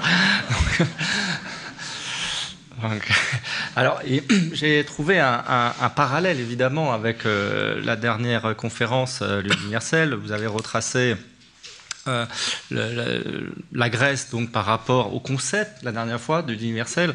Là, on, a retrouvé aussi quelque part le commun vu de façon grecque avec le concept. On a suivi avec les Romains tradition du droit, euh, avec la, la citoyenne, enfin la, civitas romana, on, a suivi la, même euh, tradition. Puis alors après, donc on n'est pas passé vraiment par le christianisme. Euh, on est tout de suite allé très loin du côté ah, matérialiste. Parlé entre parenthèses de la communion. Communion. Mais est-ce que vous pouvez peut-être développer oh, Non, non. j'ai dit entre parenthèses. Hein. non, ce que je veux dire par là, c'est que cette affaire de Platon paraissait essentielle que le corps, c'est vie privée. Et alors je me dis, effectivement, euh, la pensée chrétienne, dans l'idée de la communion, partager le corps du Christ, mmh. est un, essai de franchissement de ça. Alors moi, j'en sais pas plus, mais disons, euh, je crois que ce que dit Platon est très important, parce qu'effectivement, quand on vit je pas, en famille, en, amitié, il y a bien cette chose qui soudain nous sépare et fait muraille, c'est le corps. Pas? Toi qui es malade, c'est pas moi. Pas?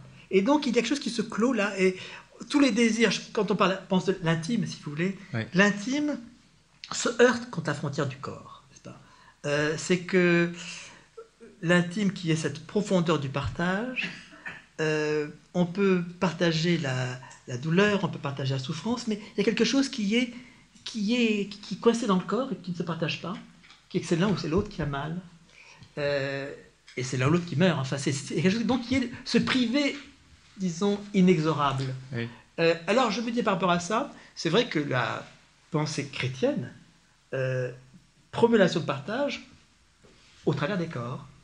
in Christo, dans le Christ, c'est-à-dire en fait dans une, un commun de la communion, euh, partage du corps du Christ, n'est-ce pas, euh, qui euh, est une sorte de d'échapper à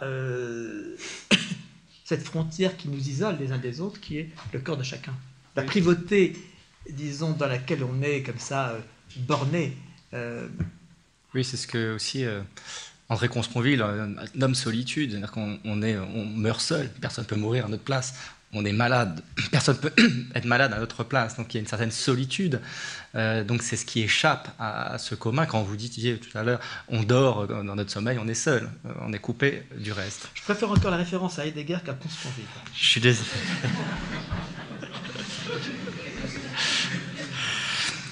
C'était aussi une parenthèse. Non, mais l'affaire est importante. Parce que si vous voulez, au fond, euh, ce qui est si fort chez Platon, c'est qu'il est au départ de la pensée du communisme. Et donc, euh, je ne peux pas parler du commun sans faire référence à ça, si vous voulez. C'est qu'il y a quelque chose qui s'est travaillé dans l'histoire. Vous voyez, chez quelqu'un comme Badiou aujourd'hui, vous voyez cette, mm. le fait qu'il est pour ça qu'il est platonicien. Parce que, au fond, l'idée que le commun euh, doit transcender tout ce qui est limitatif, individualisant, etc. Et c'est une idée qui qu'il faut prendre, qu'il faut entendre. Enfin, je veux dire, mm. euh, c'est pas parce qu'il y a eu les échecs du communisme successifs qui sont transformés en, en totalitarisme, euh, disons, d'oppression, qu'il euh, n'y a pas quelque chose d'une idéalité, une. Enfin, je veux dire qu'il y a. il faut réfléchir longtemps avant de renoncer à l'exigence de la pensée du commun. C'est euh, parce que commun il y a rationalité. Hein. Mm.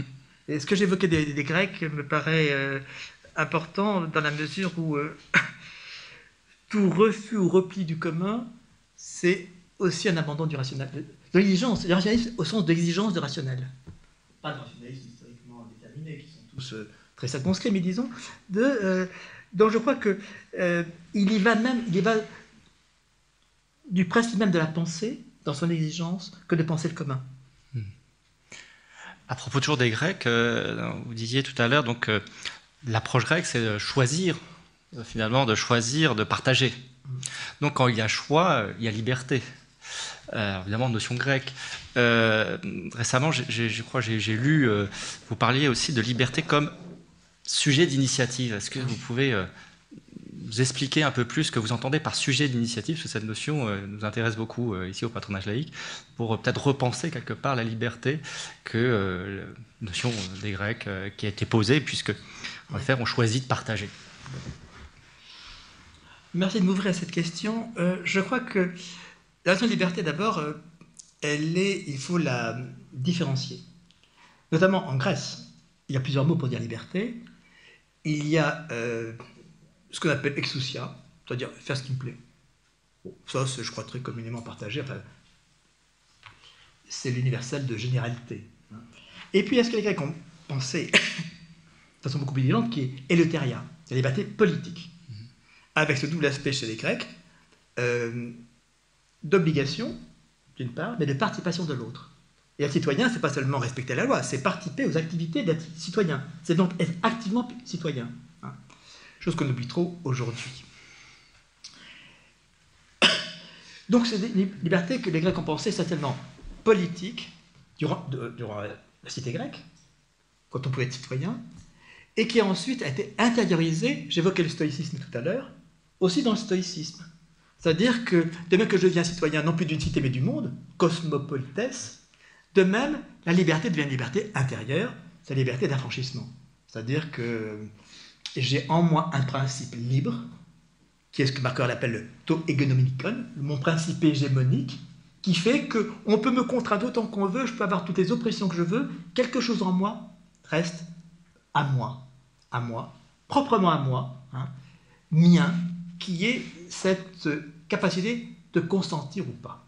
Donc là, les Grecs stoïciens euh, ont pensé la liberté dans l'éléutéria, être libre, comme idéal grec de la cité, mais sur un mode intérieur, puisqu'il n'y a plus de cité, qui est donc ce qu'on appellera la, citadelle intérieure, justement, l'acropole intérieure. Euh, donc il y a en moi je cesse de dépendre du monde, des autres, etc., du pouvoir, de l'oppression, etc. Mais il y a en moi quelque chose qui est un principe d'autonomie. Donc l'idée d'autonomie qui était, celle de la cité d'abord, se donner à soi-même sa loi, devient intérieure, mon autonomie personnelle. Mais ce qui s'est passé depuis, c'est que euh, la hum, tradition métaphysique a pensé cette liberté sur un mode métaphysique. Euh, ça, c'est toute la pensée classique européenne. Euh, bon, c'est le cas chez Descartes. La liberté euh, liée à la volonté, vous l'avez dit, parce que ce qui se passe après les stoïciens, c'est que cette notion de volonté, qui était seulement esquissée chez Aristote, va devenir prépondérante à partir du christianisme. Ça se passe chez Augustin la volontas, la volonté de le mal, vous voyez, ma mauvaise volonté. Tout cela se met en place chez Augustin, et donc pose un problème, c'est est-ce que je suis libre? Est-ce que parce que je suis conditionné, le monde ne cesse de me conditionner, et bon, est-ce que je peux invoquer une liberté donc transcendant tous les conditionnements qui pèsent sur moi? Ça c'est la grande question de l'époque classique. Et l'époque classique l'a tranché comment? Eh bien, en pensant à une liberté métaphysique, une liberté qui m'est donnée au départ euh, c'est le schéma cartésien, mais quel schéma encore de notre justice aujourd'hui C'est-à-dire que je suis conditionné autant que vous voulez, par toutes les raisons euh, euh, qu'on peut invoquer, mais j'ai en moi un principe de liberté inaliénable. Pour Descartes, il y a deux facultés, l'entendement qui est limité, la volonté qui est illimitée, et cette volonté, elle fait apparaître une liberté du sujet comme la liberté de Dieu. Alors les questions qui se posent pour nous, je crois, ça c'est de Kant jusqu'à Descartes. de, de Descartes jusqu'à Kant, excusez-moi, mettons les choses à l'endroit. Et, Kant nous laisse dans une situation inacceptable, qui est qu'il euh, y a un moi déterminé, par tous les conditionnements, alors on dirait aujourd'hui euh, sociologique, psychologique, etc. Mais il y a en moi un autre moi, qui est un moi, comme il non plus phénoménal mais nouménal, qui est un moi libre. Donc avec toujours un dédoublement des deux. C'est ce que je crois, nous ne pouvons plus penser aujourd'hui comme cela. Mais je dirais notre justice, c'est encore ça. Vous voyez, quand on juge quelqu'un, qu'est-ce qu'on fait? On cherche toutes les raisons qui expliquent son acte. Quelqu'un qui a fait, je sais pas, un viol, va chercher tout ce qu'il peut dans son milieu, son origine, euh, tous ses atavismes, etc., toutes les influences. Donc, ils vont expliquer cet acte, l'expliquer, donc l'expliquer dans un rapport de cause à effet. Puis on va dire, oui, mais il était libre donc on va invoquer un autre moi que le moi déterminé par les conditionnements, qui sera un moi sujet de liberté. C'est ce que je ne souhaite pas euh, prolonger. C'est pour ça que je suis euh, en quête alors d'une liberté qui est une liberté non pas octroyée par Dieu, ou postulée comme chez Kant, les trois postulats de la raison pratique, mais qui soit dégagé. C'est-à-dire qu'au fond, nous sommes très induits, sous influence, tout ça nous savons, mais il me semble que nous pouvons avoir, faire apparaître un tant soit peu de liberté concrète, d'initiative. C'est là que je trouve, on prend le terme d'initiative que vous proposiez, en prenant initiative dans son sens latin initium, c'est-à-dire être début de. Initium, c'est début. Donc, bien sûr, je suis conditionné, mais promouvoir l'humain en moi, ou je dirais exister, c'est justement euh, faire apparaître et activer euh, cette possibilité d'être au départ d'eux. Or, je pense qu'être sujet, c'est ça. Être sujet existant, c'est ça. C'est-à-dire que j'appartiens au monde, je suis immanent au monde, demeurant dans le monde, mais en même temps, je peux, un tant soit peu, me tenir hors du monde. Ce qu'on appelle exister. Si je prends le terme dans son sens latin, exister, se tenir hors d'eux. Donc je suis immanent au monde, si vous voulez, appartenant au monde, il n'y a pas d'autre monde, mais me tenant dans le monde, demeurant dans le monde, dans le monde, je peux en même temps exister, me tenir hors du monde, c'est-à-dire décoller, désadhérer, me désemboîter, ou comme je dirais plus précisément, décoïncider de ce monde. Et décoïncidant de ce monde, je fais apparaître un, un, un début d'initiative. Ne serait-ce que quand je dis je, quand je parle. Quand je parle, je suis auteur, je suis auteur de ma parole, même si tout ce que je dis, je l'ai lu ailleurs, etc. Néanmoins, j'active un début. Et je pense qu'être sujet, c'est toujours une façon de faire effraction dans la continuité du monde, dans la régulation du monde, et faire apparaître, être sujet, c'est ça, faire apparaître un, début d'initiative. Et je crois que, euh, au fond, c'est une façon de faire repenser à la liberté, non pas de façon plus modeste, mais concrète. C'est-à-dire qu'au fond, je ne suis pas que euh, me posant en sujet, de ce fait même, je décoïncide. J'introduis une fissure, une effraction dans la régulation du monde, dans la totalisation du monde, dans tout ce qui est de l'ordre du conditionnement. Du conditionnement, de l'environnement. Et c'est ça qui est être sujet, c'est-à-dire faire lever cette possibilité-là, cette initiative-là. Donc une liberté, c'est une défraction. Or, je pense que se lever, parler, euh, fait apparaître, cette, met en œuvre cette liberté d'effraction. Au travers même des conditionnements. Donc c'est plus une, la liberté classique, c'est une liberté d'un autre ordre. Il y a la, contrainte du monde phénoménal, du monde physique, etc. Et puis il y aurait un autre moi, par dédoublement de ce monde, appartenant à un autre monde, posant un principe chez Kant, va postuler, qui sera le monde bah, du souverain bien, le monde divin en fait. Hein. Postuler. Kant est modeste parce que c'est, il a, bon, il se défie de la métaphysique. Mais néanmoins, ce qu'a tant reproché à Kant, c'est qu'il a reconduit le geste métaphysique au travers même de sa critique de la métaphysique. Par un dédoublement, donc par du bon vieux dualisme. Donc c'est le monde à deux étages, et c'est le sujet à deux étages, ce que je ne veux pas. Donc penser la liberté comme étant, moi je tiens à ce concept de décoïncidence, parce que dès lors que nous décoïncidons du monde, de l'environnement, de l'adaptation, etc., euh, ben, nous faisons émerger dans la fissuration de cette appartenance, émerger une possibilité concrète d'initiative, c'est-à-dire de se situer au départ de quelque chose. Donc, euh, en effet, c'est vrai qu'on voit aussi euh, votre souci du réel sans cesse.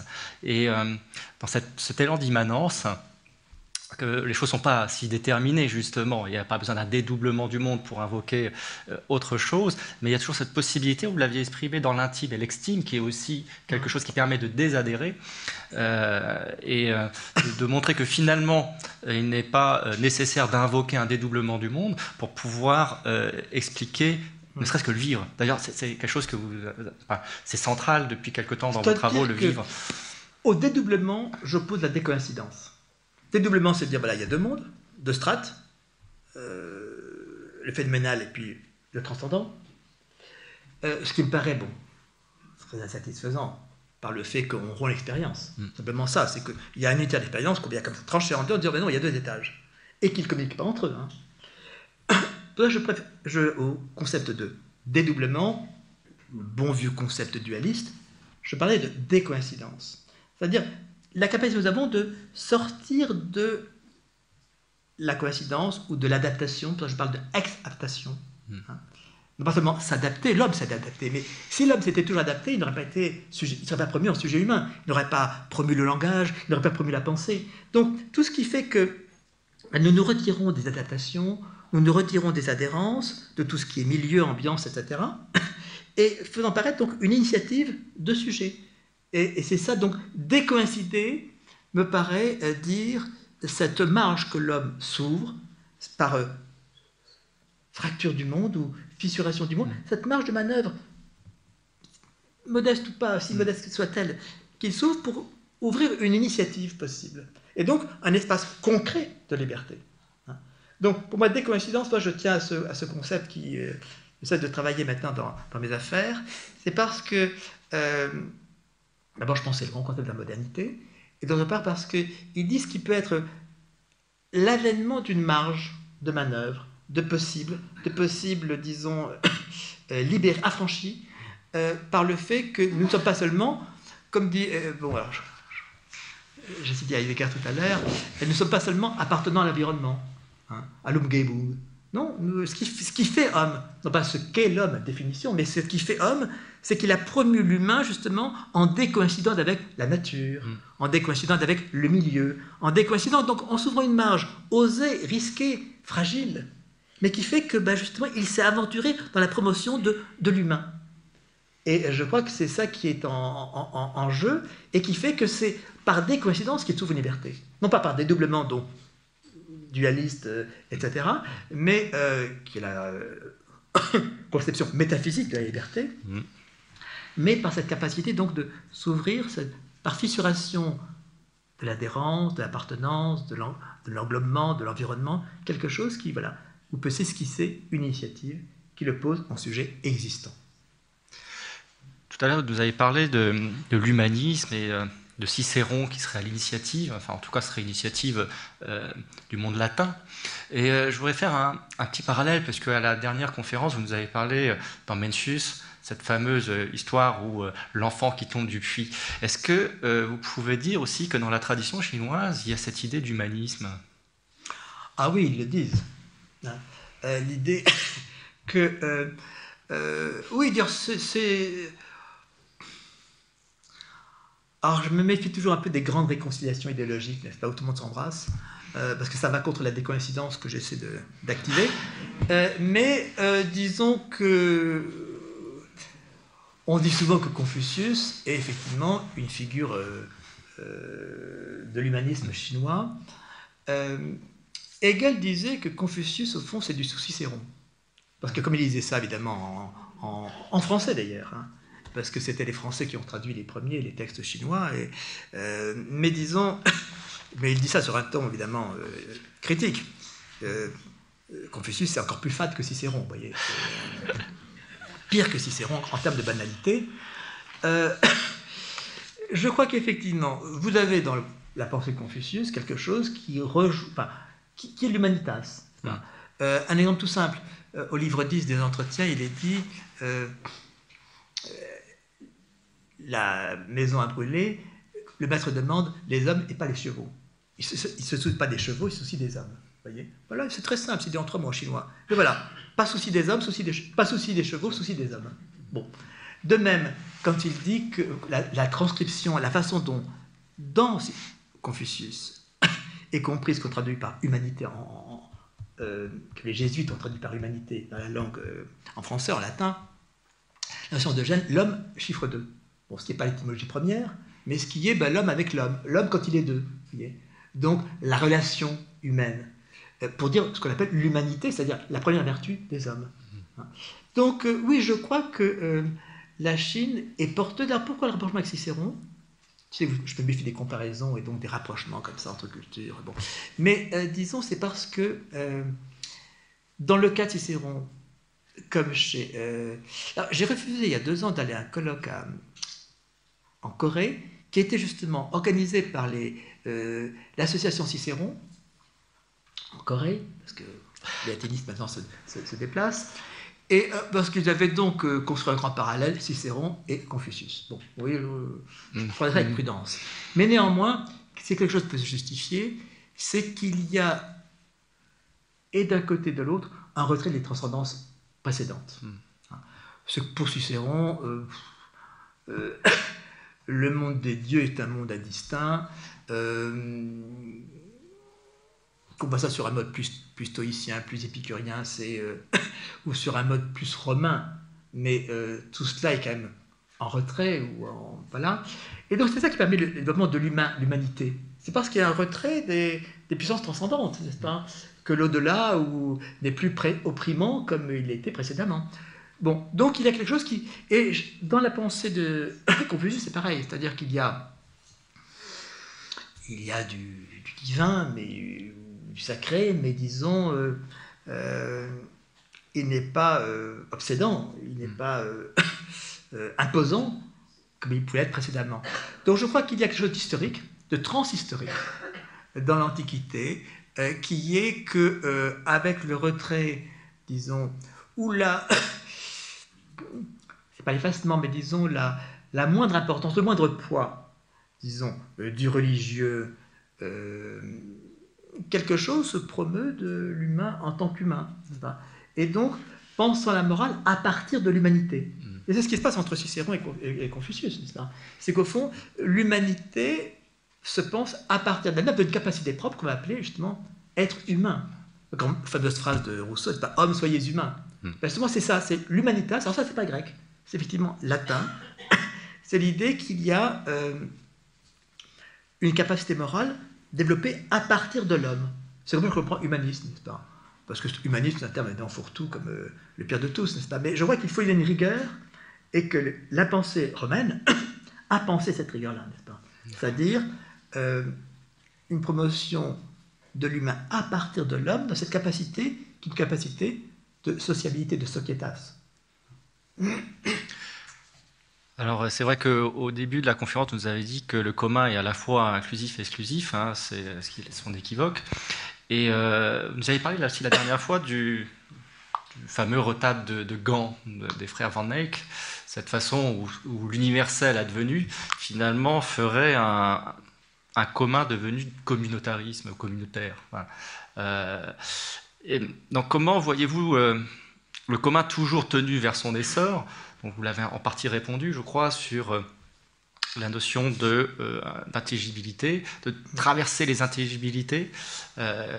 et je crois que dans ce livre-là, donc évidemment je conseille au public, qui s'appelle De l'universel, de l'uniforme, du commun et du dialogue entre les cultures, vous parlez de la même manière, vous avez parlé de l'universalisant, vous parlez de l'intelligibilisant. Est-ce que vous pouvez Alors, c'est pas très intelligible, j'avoue.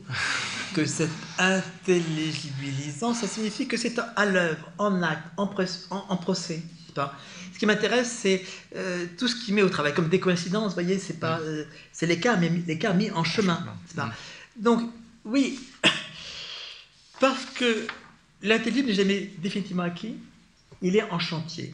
Donc ce qui m'intéresse, c'est tout ce qui est facteur, vecteur, promouvant ça, n'est-ce pas? Et euh, c'est la traduction. Mm. La traduction, elle n'est pas, comme on l'a beaucoup dit ces derniers temps, une complication de l'accès à l'universel. La traduction, elle est productrice d'universel. Elle est universalisante. Donc je crois qu'il y a... Euh, il faut garder ce vocabulaire de l'actif, de à l'œuvre, euh, pour ne pas verser dans une sorte d'aboutissement qui est toujours douteux idéologiquement, mm. Et disons réinscrire la responsabilité là où elle est, c'est-à-dire euh, ce qu'on fait nous, pas? Traduire, c'est un, c'est un, euh, c'est un geste ouvrant, c'est un geste universalisant, pas? Je ne sais pas si je peux faire la, aussi, la référence de façon aussi directe, mais disons, j'entends quand les, euh, dans les violences aujourd'hui, l'attentat, enfin, euh, mm. il y a deux jours, euh, la formule est dite, n'est pas dite en français, elle est dite dans sa langue. je crois que décoller de sa langue, de sa langue, décoïncider de son idiome, ça c'est un acte, n'est-ce pas, promouvant l'humain. Mm. je, je, défends le bilan des langues, parce que décoïncider de sa langue, c'est-à-dire ne plus être pris dans l'idiotisme de sa langue et de ce qui est véhiculé idéologiquement sans même qu'on soupçonne, à son insu, donc traduire, c'est, euh, disons pour moi, l'éthique à venir. Hmm. Hein. Et si, euh, disons, euh, dès lors qu'on traduit, on se met dans cette difficulté de l'antre, et on remet à travail sa pensée, sa langue, on la remet au travail pour l'ouvrir à du sens autre, ou en tout cas d'une autre langue. Donc je vois que c'est là qu'il y a une éthique exigeante, essentielle qui fait que, voilà, il faut penser toutes les modalités, non pas d'universel, abouties, qui sont toujours des contenus idéologiques qu'on ne soupçonne pas, les fameuses valeurs universelles, euh, mais il faut euh, se mettre dans ce vocabulaire de l'action, du processuel, de l'opératoire, euh, d'où ces termes un peu jargonnants, mais bon, intelligibilisant, enfin tout ce qui est, qui ouvre sur le possible et du possible actif. Des ressources, hein, comme vous disiez, des ressources hein, de l'Europe. Mais qui ne valent que tant qu'on les active, n'est-ce pas hmm. qui, ne, qui, ne, sont rien s'il n'y a pas quelqu'un qui explore, exploite les ressources et les déploie, n'est-ce pas Donc je vois qu'il y a. Vous voyez, ce que je, ce que c'est à, traduire historiquement la responsabilité commune. Hmm. Euh, et donc, euh, penser une éthique du sujet existant et, disons, euh, d'une communauté qui va ne cesse d'activer sa capacité de déploiement donc, contre le communautaire d'appartenance, et pour justement faire apparaître disons, un horizon qui est euh, d'universel jamais acquis, mais qu'il maintient en chantier. Hein. C'est ça qui me paraît euh, important aujourd'hui.